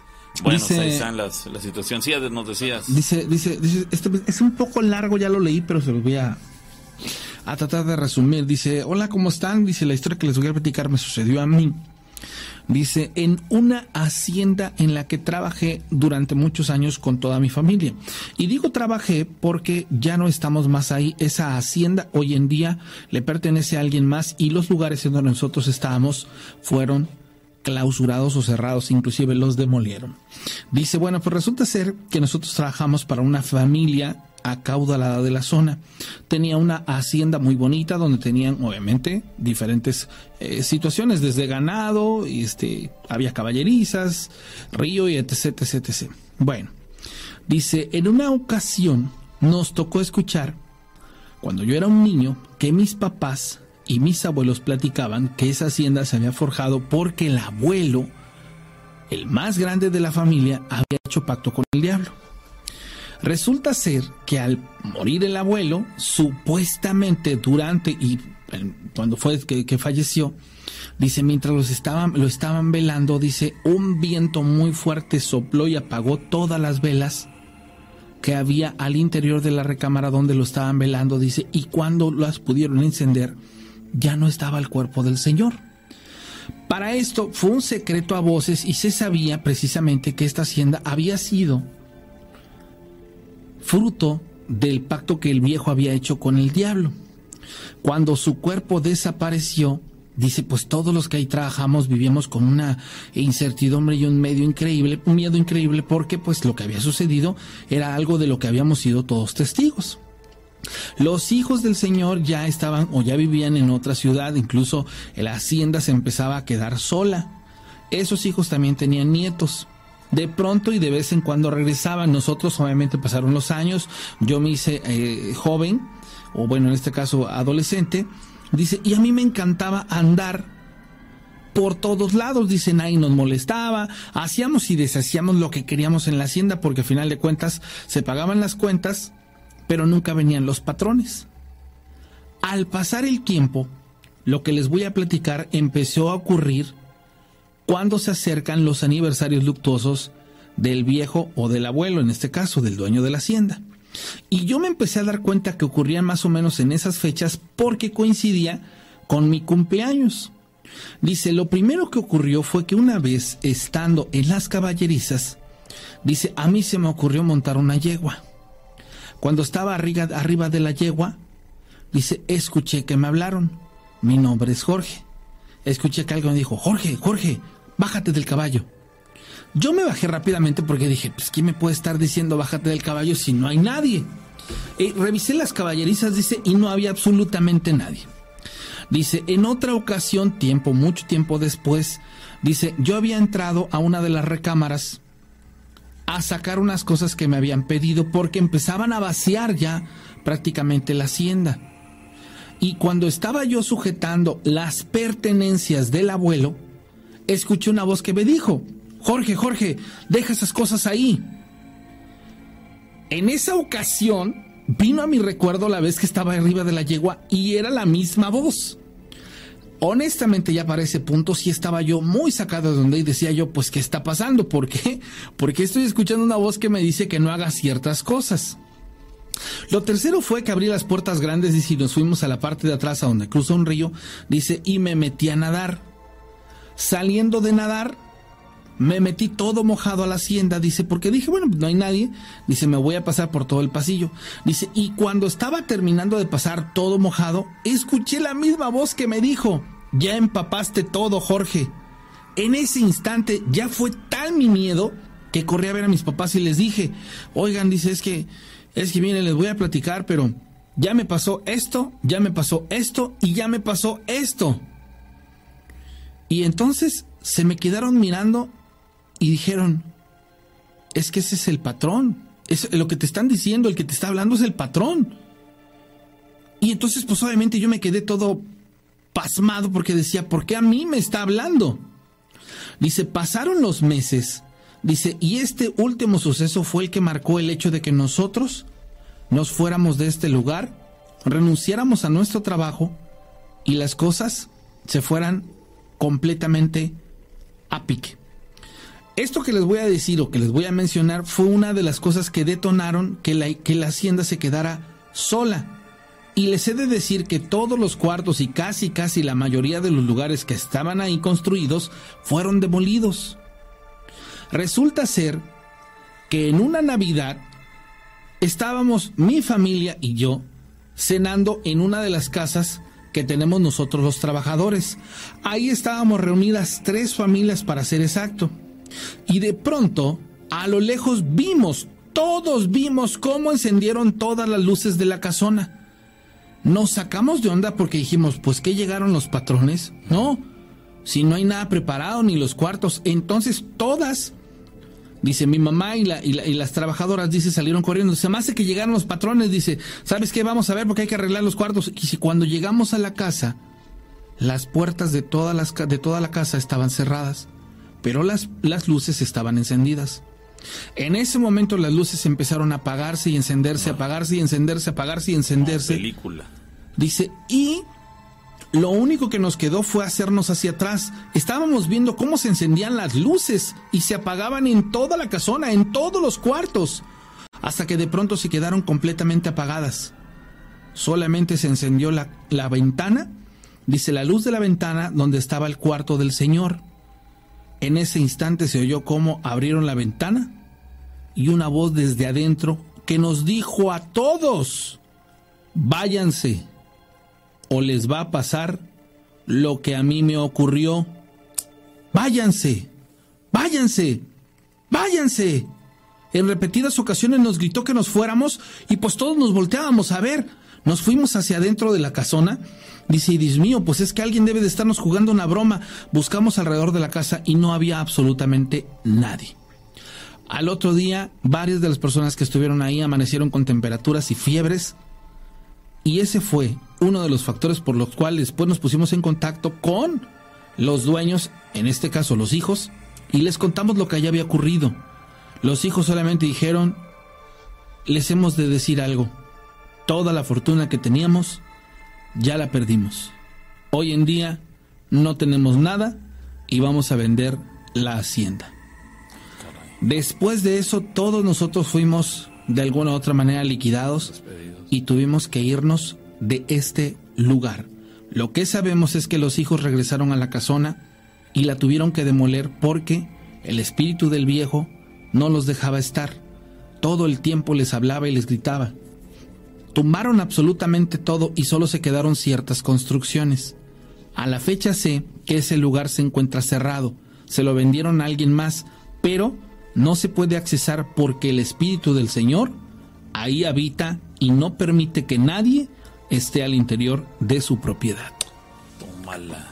Historia como de película, señores. ¿Sabes qué? Lo que me, llamó, me gustó muchísimo esa historia.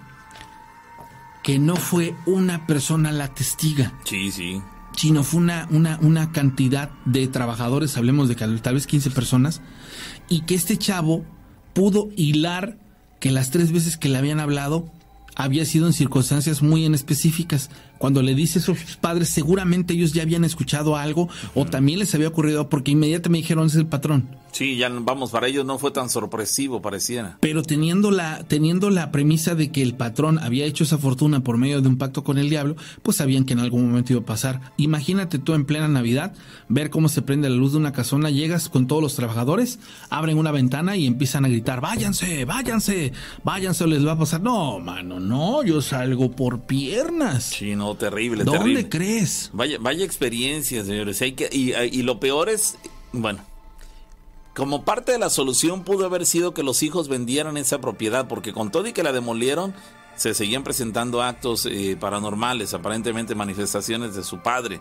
Pero eh, la pregunta es si, si vendieron esa casa pobres de los compradores nuevos.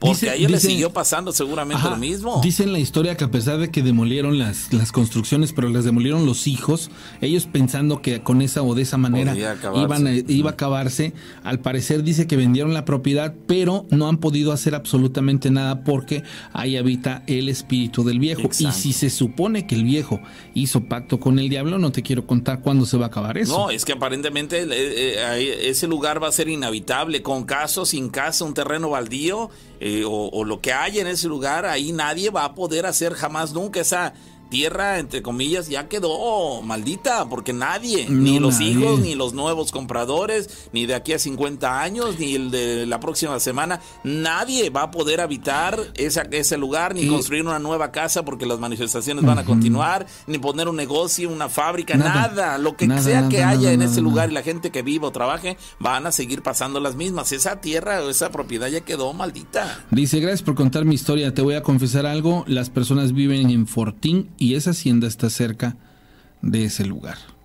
No te puedo decir, no te puedo revelar qué familia es, pero son muy conocidos. Es que es que es a lo que voy. Probablemente sí que interesante es, ¿no? a ver, Probablemente ese sea el motivo por el cual de repente más de uno de nosotros, por cuestiones normales de nuestras vidas, pasamos por alguna propiedad y vemos que hay casa, ahí está la casa y jamás nadie la habita, o un terreno. Y que, te, preguntas, ¿por qué estará echando a ¿Por, qué estar pudriendo ¿Por qué no la venden? no, puedes pensar, oye, ¿por qué no la venden y sacan un dinero? No la aprovechan ellos, pero la aprovechará alguien. Seguramente siempre habrá algún interesado, pero pareciera no sé si no la venden porque no quieran afectar a alguien más o porque no pueden venderla, aunque lo pongan en venta nadie se interesa, este, o porque no sé, sinceramente no, sé cuál yo, es el Yo no sé, yo te lo juro, yo no sé cómo me podría comportar si después de adquirir una, este, una, propiedad, por la razón que sea, ocurrieron esas cosas. Me empezaron a aparecer este, a pasar este tipo de cosas, mano, y yo agarré, agarré y dije, no, mano, o sea.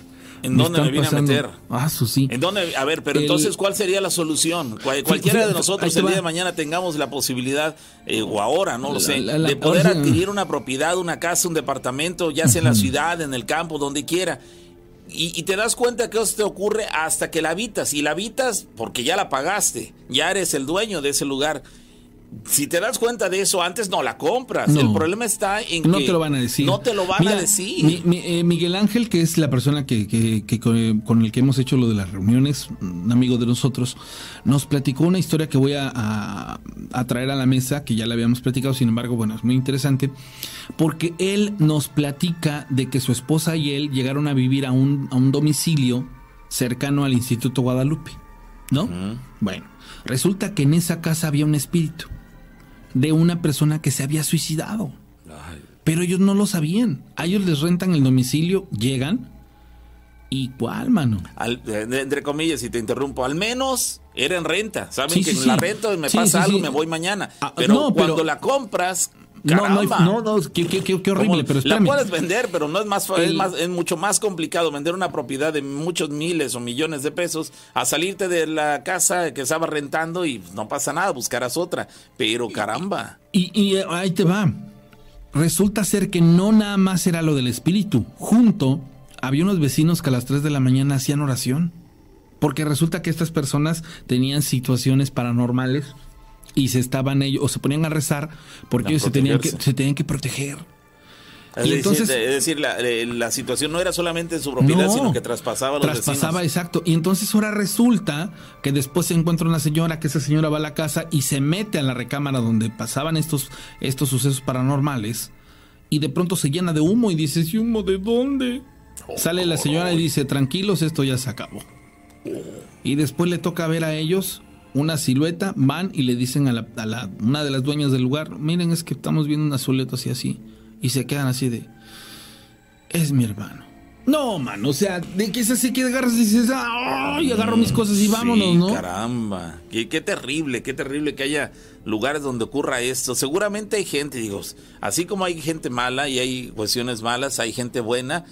Hay, para cada problema, quiero pensar que siempre hay una solución y seguramente hay solución para para acabar de tajo cuando ocurren cosas en propiedades como las mencionadas, pero de repente encontrar a las personas que están suficientemente capacitadas para poder eh, desalojar del lugar a, los entes malignos que las poseen, este, pues no siempre es fácil. Eh, según quiero pensar y con justa razón, probablemente tengan que cobrar. Digo, es un servicio, es una caramba, si para que te limpien los zapatos en el parque tienes que pagar para hacer una limpieza de una casa que está poseída por un ente maligno, pues también, digo, tendría por cuestiones obvias la persona que lo hace que cobrar por sus servicios. Digo, entonces las personas tendrían que desembolsar de, de, de su cartera para poder poder este, hacer una inversión en ese sentido y liberar esa casa o esa propiedad, ese terreno de algo que los está atormentando permanentemente. Y no solamente a ellos, sino como le decía la rana,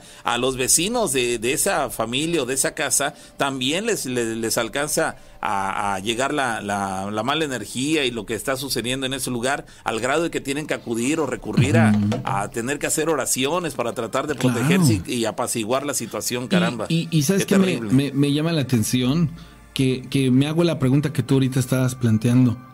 Si yo tuviera una propiedad que adquirí y que experimento cosas paranormales, ¿estoy en la obligación de decirle, a mis compradores, miren, la neta es que la vendo porque aquí espantan? Por ética sí. Ah, por, ética por, ética tendrías que decirlo, por ética, si eres una persona que, que sí es muy recta, muy, muy derecha, muy decente y, muy, que tienes en tu vida la palabra ética, tendrías que decirlo, pero pues caramba, al mismo tiempo también te quieres deshacer y recuperar algo de dinero que, que, se invirtió en ese lugar para pues poder adquirir otro lugar en este en el cual puedas vivir o poner un negocio, qué sé yo. Entonces, eh, sí es una, una situación ahí complicada, pero bueno, se presenten ahí están. Vamos a continuar, señores. Ya la recta final del día de hoy se está yendo como agua entre las manos ese programa. Dice por acá, buen día, Pablo Rana. ¿Está libre la llamada? Sí, está libre. Eh, eh, esa es una historia, esa es una historia que ocurrió en el año 1994. El último año más bonito de mi vida, ¿se imaginan? Que lo califica así como en 1994 fue el último año más bonito de mi vida. Estamos hablando de hace 25, 26, 27 años para ser exactos. Todo empieza cuando ya no me alcanza el dinero ni para mal comer. Una mañana subí al monte a cortar un árbol eh, sin eh, ¿qué dice? Un árbol, eh, zapatos de ocote seco, algo así, no, no, no se explicó ahí. La leña era mi sustento y era poco lo que me pagaban por cada carga de leña, pero al menos era mi fuente de trabajo digna. entre estar entre el monte solo me causaba temor, pues el dinero faltaba y luego ya nadie quería comprar leña. Sin embargo, le trabajaba duro con mi motosierra. Era casi el mediodía cuando descansaba un rato. En eso por detrás de mí salió un elegante charro, un, hombre de sombrero, de apariencia ruda, me preguntó que cuál era la razón por la que yo estaba triste. Yo no le respondí, le dije que yo no hablaba con extraños y me insistió que mi vida de, de mendigo podía cambiar si yo quería. Me quedé callado un rato y me propuso que si aceptaba me daba una fortuna y que en 15 años se cobraría lo que él me pidiera. Total que yo acepté. El charro me dijo que cobraría con la primera persona que me recibiera en la casa a mi regreso. Y diablos, dicen, cuando llegué a mi humilde casa, salió corriendo mi único hijo, Bernardito, a recibirme. Traté de evadirlo, pero no pude evitar que fuera el primero en recibirme. Mi pago estaba atrás de la casa, en un árbol de durazno seco escarbé y había cientos, así, cientos de centenarios. Compré una mansión y mil cabezas de ganado. Todo era próspero hasta que llegó el día. Ver a mi hijo me causaba dolor. El mal, el malo, vendría por él. No había esperanza, pero visité a un amigo párroco y le platicé a detalle mi dolor. Se tocó el corazón y entre eh, una caja dorada de entre una caja dorada, sacó un hueso, así dice, sacó un hueso bendito de San, Patricio. Me dijo cómo usarlo y cómo salvar a mi hijo. Tuve que entrar, así dice, tuve que entrar al infierno a hacer trato con el chamuco y este no aceptaba. Le ofrecí mi vida y no quiso. Al estar frente a él, saqué el hueso bendito y todo en el lugar se empezó a derrumbar. Así lo dice, entre paréntesis lo pone, en el infierno todo se empezó a derrumbar. Total que me echaron a patadas del infierno y me dijeron que me largara. Logré salvar a mi hijo. Me dijeron que me quedara con él, que no lo querían. Volví a ver al cura, devolví el objeto. Nunca ofrezcan la vida de un ser amado, su vida no tiene precio. Eh, relatado por Iván desde Puebla, Puebla. Ahí está la experiencia, señores, de esa persona que dice haber ido al infierno. No nos da los detalles, cómo es que llegó. Este, no, no, vamos, hay muchas preguntas que quedan en el aire porque, bueno, la, hizo relativamente corta la redacción de la historia, pero dice que este sacerdote, después de platicarle lo que se había atrevido a hacer, le sacó de una caja dorada un hueso bendito de San Patricio. Yo nunca había escuchado eso. Un hueso bendito de San Patricio que le dijo cómo usarlo de tal manera que salvaría a su hijo.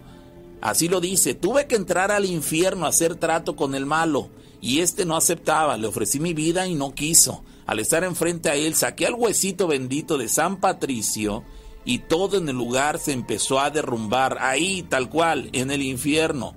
Total que me echaron a patadas del infierno y me dijeron que me largara. Logré salvar a mi hijo, me dijeron que me quedara con él, que no lo querían.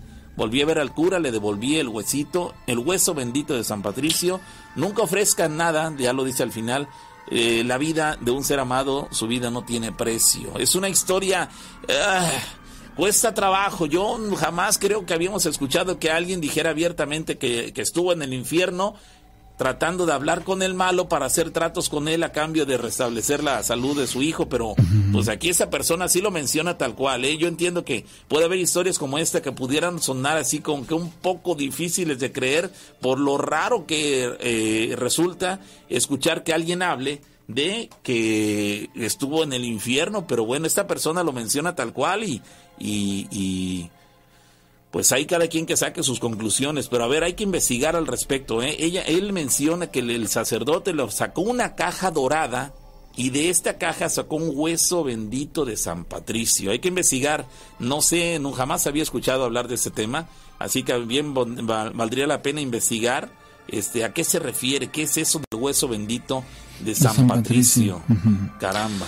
Hay, hay una, una, bueno, dos, tres cosas que les quiero decir antes de la llamada telefónica. Una, ya superamos el medio millón de, de, personas en, en Spotify y ya están arriba todos los programas de la novena temporada hasta el del viernes. Entonces, para que ustedes se harten, ahí son 30 horas de material.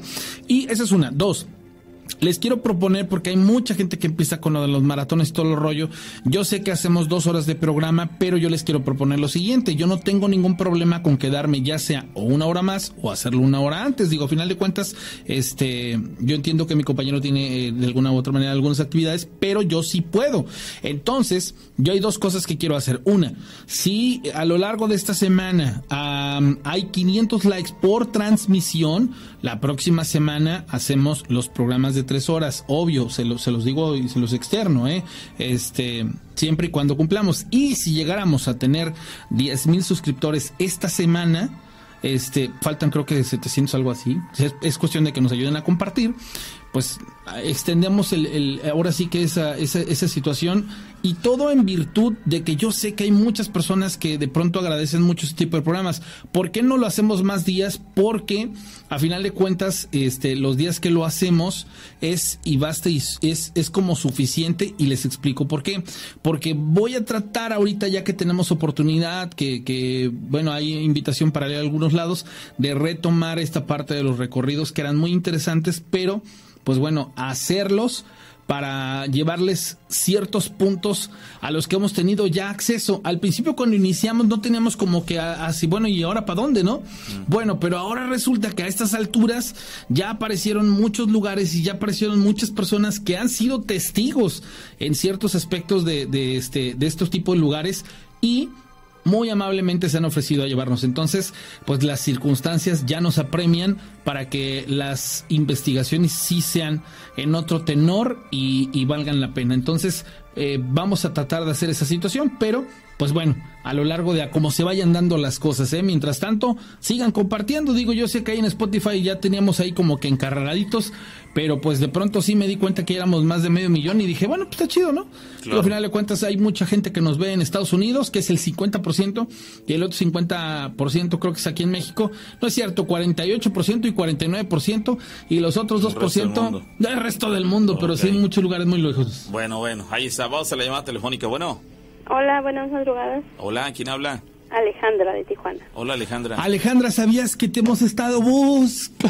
Bueno, yo te he estado muy busca y busca. ¿O ni cuenta te has dado? No, sí, pero he, tratado de comunicarme y no he tenido suerte en que entre mi llamada. Alejandra, ¿cómo le puedo hacer? Yo sé que, que este, ¿cómo le puedo hacer para que la persona que está muy interesada en hablar contigo te pueda contactar?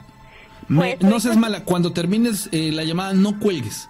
Por favor. Yo te doy mi número de aquí de, sí, sí, sí, sí, sí. Ok, perfecto. Vámonos con tu historia.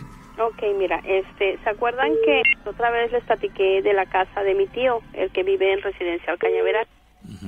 Bueno, pues resulta que ya volvieron otra vez los acontecimientos. Este, tengo tres semanas, dos semanas más o menos que le hablé a mi tío. ¿Dónde es ese residencial? en Córdoba. Ok. En Córdoba. Este, entonces yo le dije a, mi tío, oye tío, ¿y qué pasó? Le digo, ¿cómo siguen las cosas en tu casa? Ay, hija, dice, ¿qué te cuento? Dice, siguen las cosas, dice, ya volvieron. ¿Cómo que ya volvieron? Dice, sí. Dice, ahora resulta, dice que hace como un mes, dice, nos fuimos Blanca y yo a, a Veracruz y dejamos a su hijo, el más chico. Dice, entonces, dice, ya ves que en la sala tengo unos, unos peluches que son unos tigres que están echados. se miran muy imponentes los dos peluches, dos, es la parejita, una leona y un tigre. Entonces dice mi tío que este que, que, que el muchachito le dijo, ¿sabes? ¿Sabe? Dice, ¿qué crees que me pasó? Dice, ¿qué pasó? Dice, pues ya ven que yo me, ustedes se fueron y yo me salí y miré el tigre este tirado en el suelo. Lo miré y dije, ay, al rato que venga yo lo recojo. O sea, el muchachito estaba solo, o sea, no había nadie más en la casa. Dice que cuando él regresó en la, en la tarde-noche, miró que el, que, que el león estaba ya arriba del sillón. Ah, caray. Ajá, entonces dice mi tío, hija, dice, ese león tú te le quedas mirando y te da miedo la, la, mirada que tiene. Dice, tiene una mirada muy penetrante. Dice, ¿ya ves a donde tú te quedaste a dormir cuando viniste con lo de cuando falleció tu tía Nacha? Le digo, sí. Dice, en el cuarto ese, dice, a mí me sigue dando miedo. Dice, no puede estar abierto porque yo me levanto y lo vuelvo a cerrar, dice, porque me da miedo. Ah, dije, dice, porque la otra vez se vino a quedar la hija de Blanca, dice, con su esposo y su niña. Y ahí se durmieron ellos. Entonces, este dice que sintieron que en la madrugada algo los observaba. Sí, le digo lo mismo que me pasó a mí, le digo la sombra que yo te dije que había ahí, que más o menos se miraba alta, delgada, pero que está metida en el closet, así como que en la pura esquina. Le dije, esa sombra, dice, pues lo mismo, así como tú me lo dijiste, lo mismo me dijo la hija de Blanca. Dice, luego a los días este, andaba Blanca en la cocina Dice, pues no fueron y le dieron una nalgada. ¿Y quién era? Nadie fue. Nada más llegaron y ¡pum! le dieron la nalgada a, Blanca, dice, y este, pues sí, dice, ¿sabes? Y otra cosa, dice, que está pasando. Te quiero hacer una pregunta, hija. A ver, dime, tío. Mira, tu, hija, tu tía tiene glaucoma. Dice, ella es joven, no está diabética, no tiene ni un mal. De momento le atacó eso. ¿Por qué? No lo sé. No es diabética. Dice, ok, okay dice, ahorita ya la operaron pero le pasó lo mismo que a mí. Dice, nada más, mira, ya, ya perdió un ojo, sin ser diabética, sin tener presión, sin tener ni una enfermedad que le pueda ocasionar eso. Dice, entonces, quiero preguntarte, dice, si a Blanca me le están trabajando. Digo, a ver, espérame. Dice, porque creo que sigue dando lata la hija de, de Pilar, Jacqueline, una muchachita. Le dije, ay tío, le, ya tiene ni los 40 años tiene Blanca. Le dije para que para que tenga todos esos males, le dije. Y dije, ah, y otra cosa ya, lo mismo como en el relato que hubo creo que el, el día viernes, que la muchacha habla y dice, no, pues haz esto, mira, te doy el consejo de que hagas esto, ¿lo tienes? No, el otro, no, pues ahí, les digo, les da uno para el remedio para su mal y no lo agarran, no, no, no, no lo quieren hacer. Le dije, yo siempre les he dicho que cuando uno les evoca a que hagan, hacerse un vaso de agua, así sea una veladora, lo que uno les dice es que ustedes lo pongan porque ustedes van a transmitir esa energía. Ustedes lo van a, pedir con ese con esa con, esa necesidad a Dios, a que Dios los ayude. Así así es, le dijo, esto eso se mueve por energía, por por pedir bien. Le dije, "No, no no porque yo te lo haga, porque yo te lo puedo hacer, pero no es la misma energía que tú le vas a poner. No, pues sí es cierto. Ahí está. Ahora. E igual me dijo que seguían los hechos paranormales en el saloncito que hay. Ahí mismo en el residencial hay un saloncito de, de que tienen ahí todos los que viven, los que son de ellos propietarios de esas, de, esos, de esas casas, de esas privadas. El mismo saloncito. No, hija, dice, ahorita ya dice, espantan peor. Ahorita está bien canijo, dice, estar en el salón ya no se puede estar en el salón. Entonces yo le dije, oye tío, le dije, no hay, no hay posibilidad de que vayan a hacer un, un este, una investigación paranormal.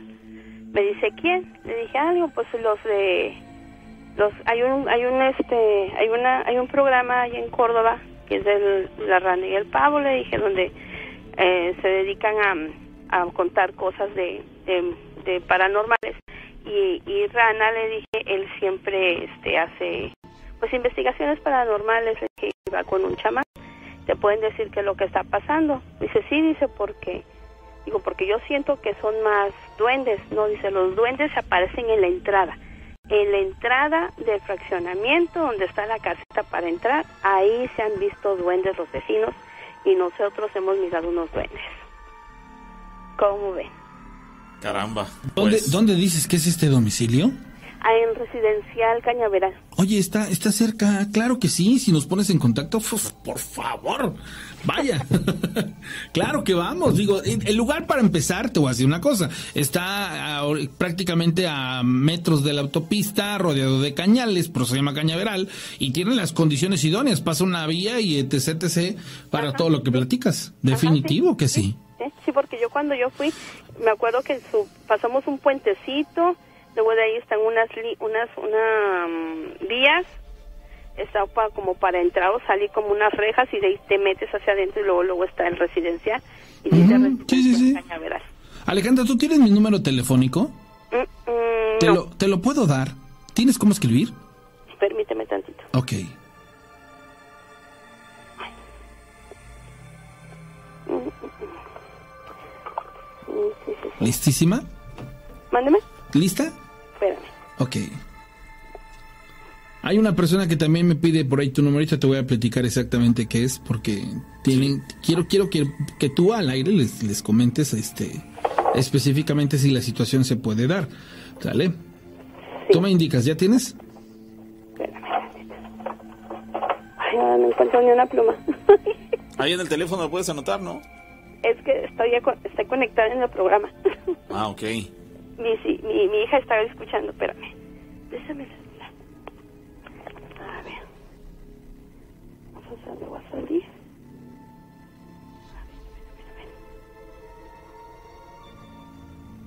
Bueno, en estos instantes nos separan siete minutos al parecer. Ya siete.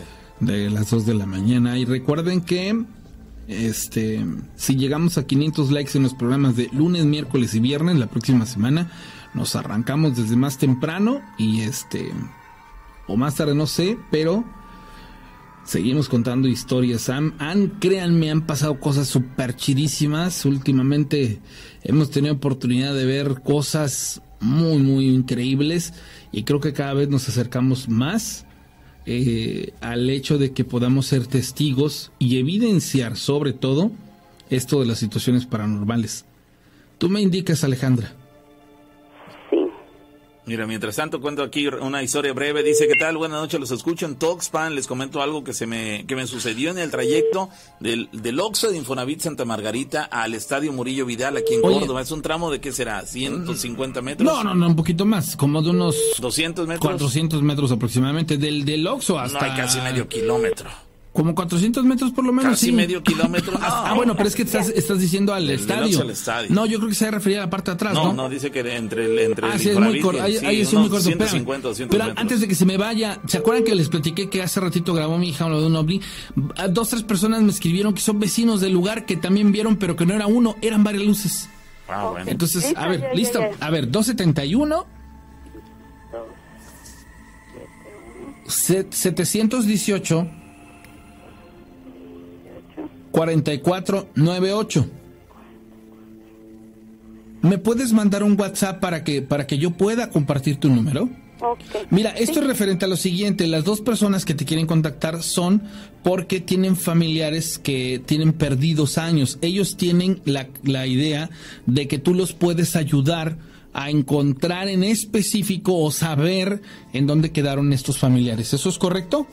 Mm, sí, sí ocupo bien el, el nombre de ellos y Ya. su fecha de nacimiento. Perfecto. Aparte de eso, ellos tienen que, que tener a la mano algo, eh, no sé, alguna eh, alguna veladora, no, no sé qué, qué, qué- qué pueden, porque la gente que está escuchando, pues bueno, seguramente habrá un par de personas que tengan esa situación. Sí, no, yo aquí ¿No? este, yo prendo la veladora y yo am, empiezo a me se puede decir que entro así como En trance, ¿no? Para yo poder este mm, Buscarlos. buscarlos. Ok, Alejandra, te pido muchísimo, te lo pido porque a estas personas, te lo juro que me da muchísima este, alegría poderles compartir tu número al fin porque tenemos como un mes que te estoy vocé y vocé. Me siento afortunado esta vez, ¿sale? Sí, Me mandas que- un sí, WhatsApp, que sí lo escuché. Ah, ok. Eh, pero les he estado tratando de, de, de Y no llamar. entraba. y ya cuando ya entra la llamada, ya se terminó el programa. O X y ya no. Dije, no, pues sí les voy a hablar a ver si ahorita ya entra mi llamada. Mm, bueno, afortunadamente entró. Ok, está bien. Espero tu WhatsApp, este Alejandra, ¿sale? claro que sí. Bueno, Gracias, Alejandra. Que tengas feliz noche. Ok, buenas noches, bye. Hasta luego. Bueno, pues ahí están, señores, las, las llamadas telefónicas. Gracias a la gente. Estamos en el final de la emisión del día de hoy. Muchas historias por contar. Dice, ¿qué tal? Buenas noches. Los escucho en Toxpan, en la colonia, en la colonia Toxpan, aquí de Córdoba. Les comento algo que me sucedió en, el trayecto del Oxo de Infonavit Santa Margarita al, al, Estadio Murillo Vidal de Córdoba. Para la gente que no es aquí de la ciudad, le estamos hablando de un tramo en el cual habrá a lo mucho 200 metros de distancia, entre 150 y 200 metros de distancia. Bueno, hace un año yo pasé por ahí en plena madrugada, eran como las 2 de la mañana, yo venía un poco tomado, había bebido, y a lo lejos alcancé a ver que venía una chica, la cual, a pesar de la hora, se veía muy atractiva. Cuando pasé enfrente de ella, noté que venía llorando, solo que se tapaba el rostro con las dos manos. Enseguida yo le pregunté en voz alta, ¿te pasa algo? A lo cual me dijo, no. Avancé yo unos pasos, continué mi camino y volví a voltear. Le volví a preguntar, ¿te pasó algo? Ella seguía cubriéndose el rostro y únicamente movió la cabeza diciendo no. Cabe hacer mención que aunque hacía bochorno esa noche, era uno de esos, de esos días en los cuales eh, se sentía bochornosa la madrugada, yo en ese momento sentí demasiado, demasiado frío. Me quedé paralizado viendo cómo esa mujer se alejaba rumbo a la Alameda Murillo Vidal. Después de esto yo me pregunté qué hubiera yo visto si esta mujer me hubiera volteado, eh, digamos, se hubiera quitado las manos de la cara y este, me hubiera mostrado su rostro. Eh, definitivamente puedo decirles que eso no era una chica, se los puedo asegurar. Es lo que dice esta persona, eh, que bueno, notó algo extraño en esta mujer la cual iba llorando, era muy atractiva, dos de la mañana, una zona poco transitada a esa hora de la madrugada, pero que él eh, considera que fue una cuestión paranormal, aunque definitivamente también es claro y dice que no vio este el rostro de esa mujer ni nada espeluznante, pero por las condiciones y lo bella de esa mujer eh, físicamente que se notaba le pareció muy extraño la experiencia. Alguien más dice, ¿qué tal? Buenas noches. Mi historia es la siguiente. Retomando los datos de la Llorona, mi abuela le contó a mi mamá que aproximadamente a inicios de los años 70, mi abuelo trabajaba en la cervecería Moctezuma de y viniendo de Río Blanco, que es donde vivimos. Esta historia ya la conté, si no malando. Me suena que ya la conté. De hecho, sí. Sí, dice, viniendo de Río Blanco, que es donde vivimos, se puede llegar caminando tomando autobús porque está relativamente cerca. En aquella ocasión, mi abuelo salió, salió de la casa a 5.30 de la mañana aproximadamente y tan solo hay que caminar tres cuadras para llegar a la calle principal. Mi abuelo no, eh, pudo contar y recordar que no sabe en qué momento fue cuando vio a la llorona y él simplemente la fue siguiendo y la describió como una mujer muy bonita, a pesar de haberla visto de espaldas. El momento en el que él logró reaccionar es cuando de la nada miró al piso y notó que no tenía pies, la mujer iba flotando dicho personaje. Sí, ya, eh, eh, hasta ahí la voy a dejar, ya la hemos platicado, ya van dos veces que esa persona me la manda, eh, posterior a que ya la platicamos y ya le contamos a él que ya la habíamos platicado, ya le escribí ahí, oye la historia ya la platicamos el programa anterior, sin embargo ya con esta son dos ocasiones más que me la ha vuelto a mandar, no sé si, si no pone atención o eh, no se ha percatado de la respuesta que ya le di, indicándole que esa historia ya la platicamos al aire hace un par de programas, más o menos. Entonces, este, ya no tiene caso que la volvamos a contar. Dice alguien más, ¿qué tal? Soy de Córdoba, pero hace unas semanas fui de vacaciones a Playa del Carmen. Junto con unos amigos rentamos un eh, Airbnb, que es como un departamento. Al principio la dueña nos dijo que teníamos que usar lo exacto de luz, así dicen, lo exacto de luz, y que si nos pasábamos nos iba a cobrar extra. Fue por eso que teníamos mucha precaución con todo aquel aparato electrónico. El segundo día, eh, que nos quedamos en el departamento salimos alrededor de unas cinco horas y mi amigo y yo fuimos las últimas en salir, dice esta chica o ese, ese amigo. Eh, pues revisamos que no se quedara alguna televisión encendida, inclusive el aire acondicionado que se quedara apagado. Cuando regresamos, la televisión de la sala estaba encendida. La televisión estaba encendida con música a todo volumen y algunas cosas estaban cambiadas de lugar. Nosotros lo primero que pensamos fue que se habían metido a robar. Revisamos todo el departamento y la realidad es que no faltaba nada. Así que decidimos hablar con la señora que nos rentaba. Le platicamos todo y nos terminó diciendo que eran los aluches mayas, los cuales vienen siendo como los chaneques o duendes aquí de Veracruz. Nos contó que son entes que cuidan sus tierras y que para evitar que jugaran con nosotros teníamos que dejarles una ofrenda, la cual con el paso de los días se nos olvidó. Como eran nuestras vacaciones, todos los días salíamos uno de eh, salíamos. Uno de ellos regresamos como a la una de la madrugada y para esto una amiga había dejado su paleta en la barra de la cocina, la cual habían dejado abierta pero estaba entera y cuando regresamos estaba así y nos manda una imagen de una paleta este que está digamos que semi mordida eh, derribada o bueno colocada no sé si en el piso o sobre la misma mesa pero eh, evidentemente ya la habían este eh, pues chupado, digamos. Lo dejamos pasar, decidimos no tomarle importancia. Al día siguiente invitamos a unas personas al departamento, las cuales eran originarias de ahí de Mérida, y decidimos contarles acerca de lo que nos estaba ocurriendo con los aluches. Estábamos todos en el comedor, el cual estaba junto a la cocina. Algunos estaban eh, borrachos y otros estábamos sobrios. Y fue ahí, en ese momento, cuando nos dimos cuenta que la llave de la cocina comenzaba a sacar agua, como si lo hubieran abierto. La llave estaba totalmente cerrada y yo incluso me paré porque pensaba que me estaban haciendo una broma. Todos lo vimos y nos pasó alrededor de tres ocasiones la misma noche.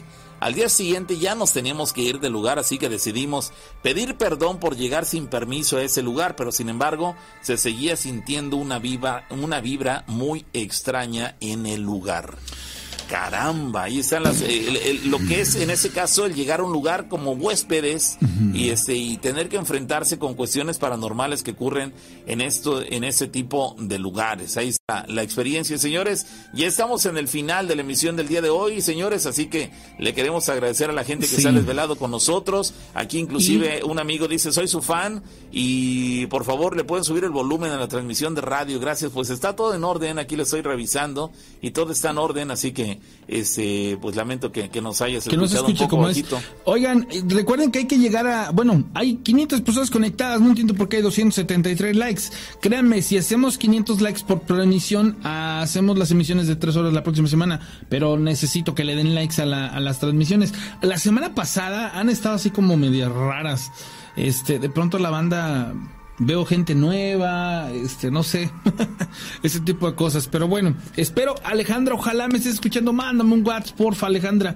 Ya hay, hay más personas interesadísimas, entonces sería sensacional. Pero bueno, voy para allá para de acuerdo. Finalizamos, señores, la emisión del día de hoy. Gracias a toda la gente que se ha desvelado con nosotros. Invitarles para que nos acompañen. La próxima emisión será el miércoles siguiente, eh, cuando tengamos la oportunidad de coincidir nuevamente en las historias de miedo con la rana y el pavo. Así que gracias, pásenla bien y nos saludamos la próxima emisión.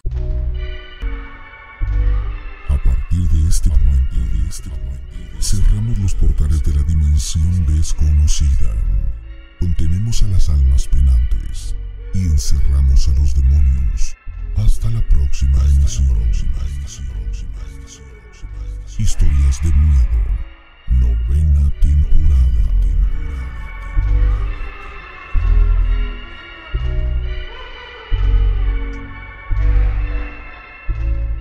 Amigos de la comunidad de Spotify, ya está disponible la playera de la novena temporada. Podemos enviarla a toda la República Mexicana y a todo Estados Unidos. Al adquirir la playera contribuyes a que regresemos a los recorridos nocturnos. Manda un WhatsApp al 271 71 844 98. La meta son 50 playeras para nuestra gran comunidad de Spotify. No te quedes sin tu playera de la novena temporada de Historias de Miedo con la rana y el pavo.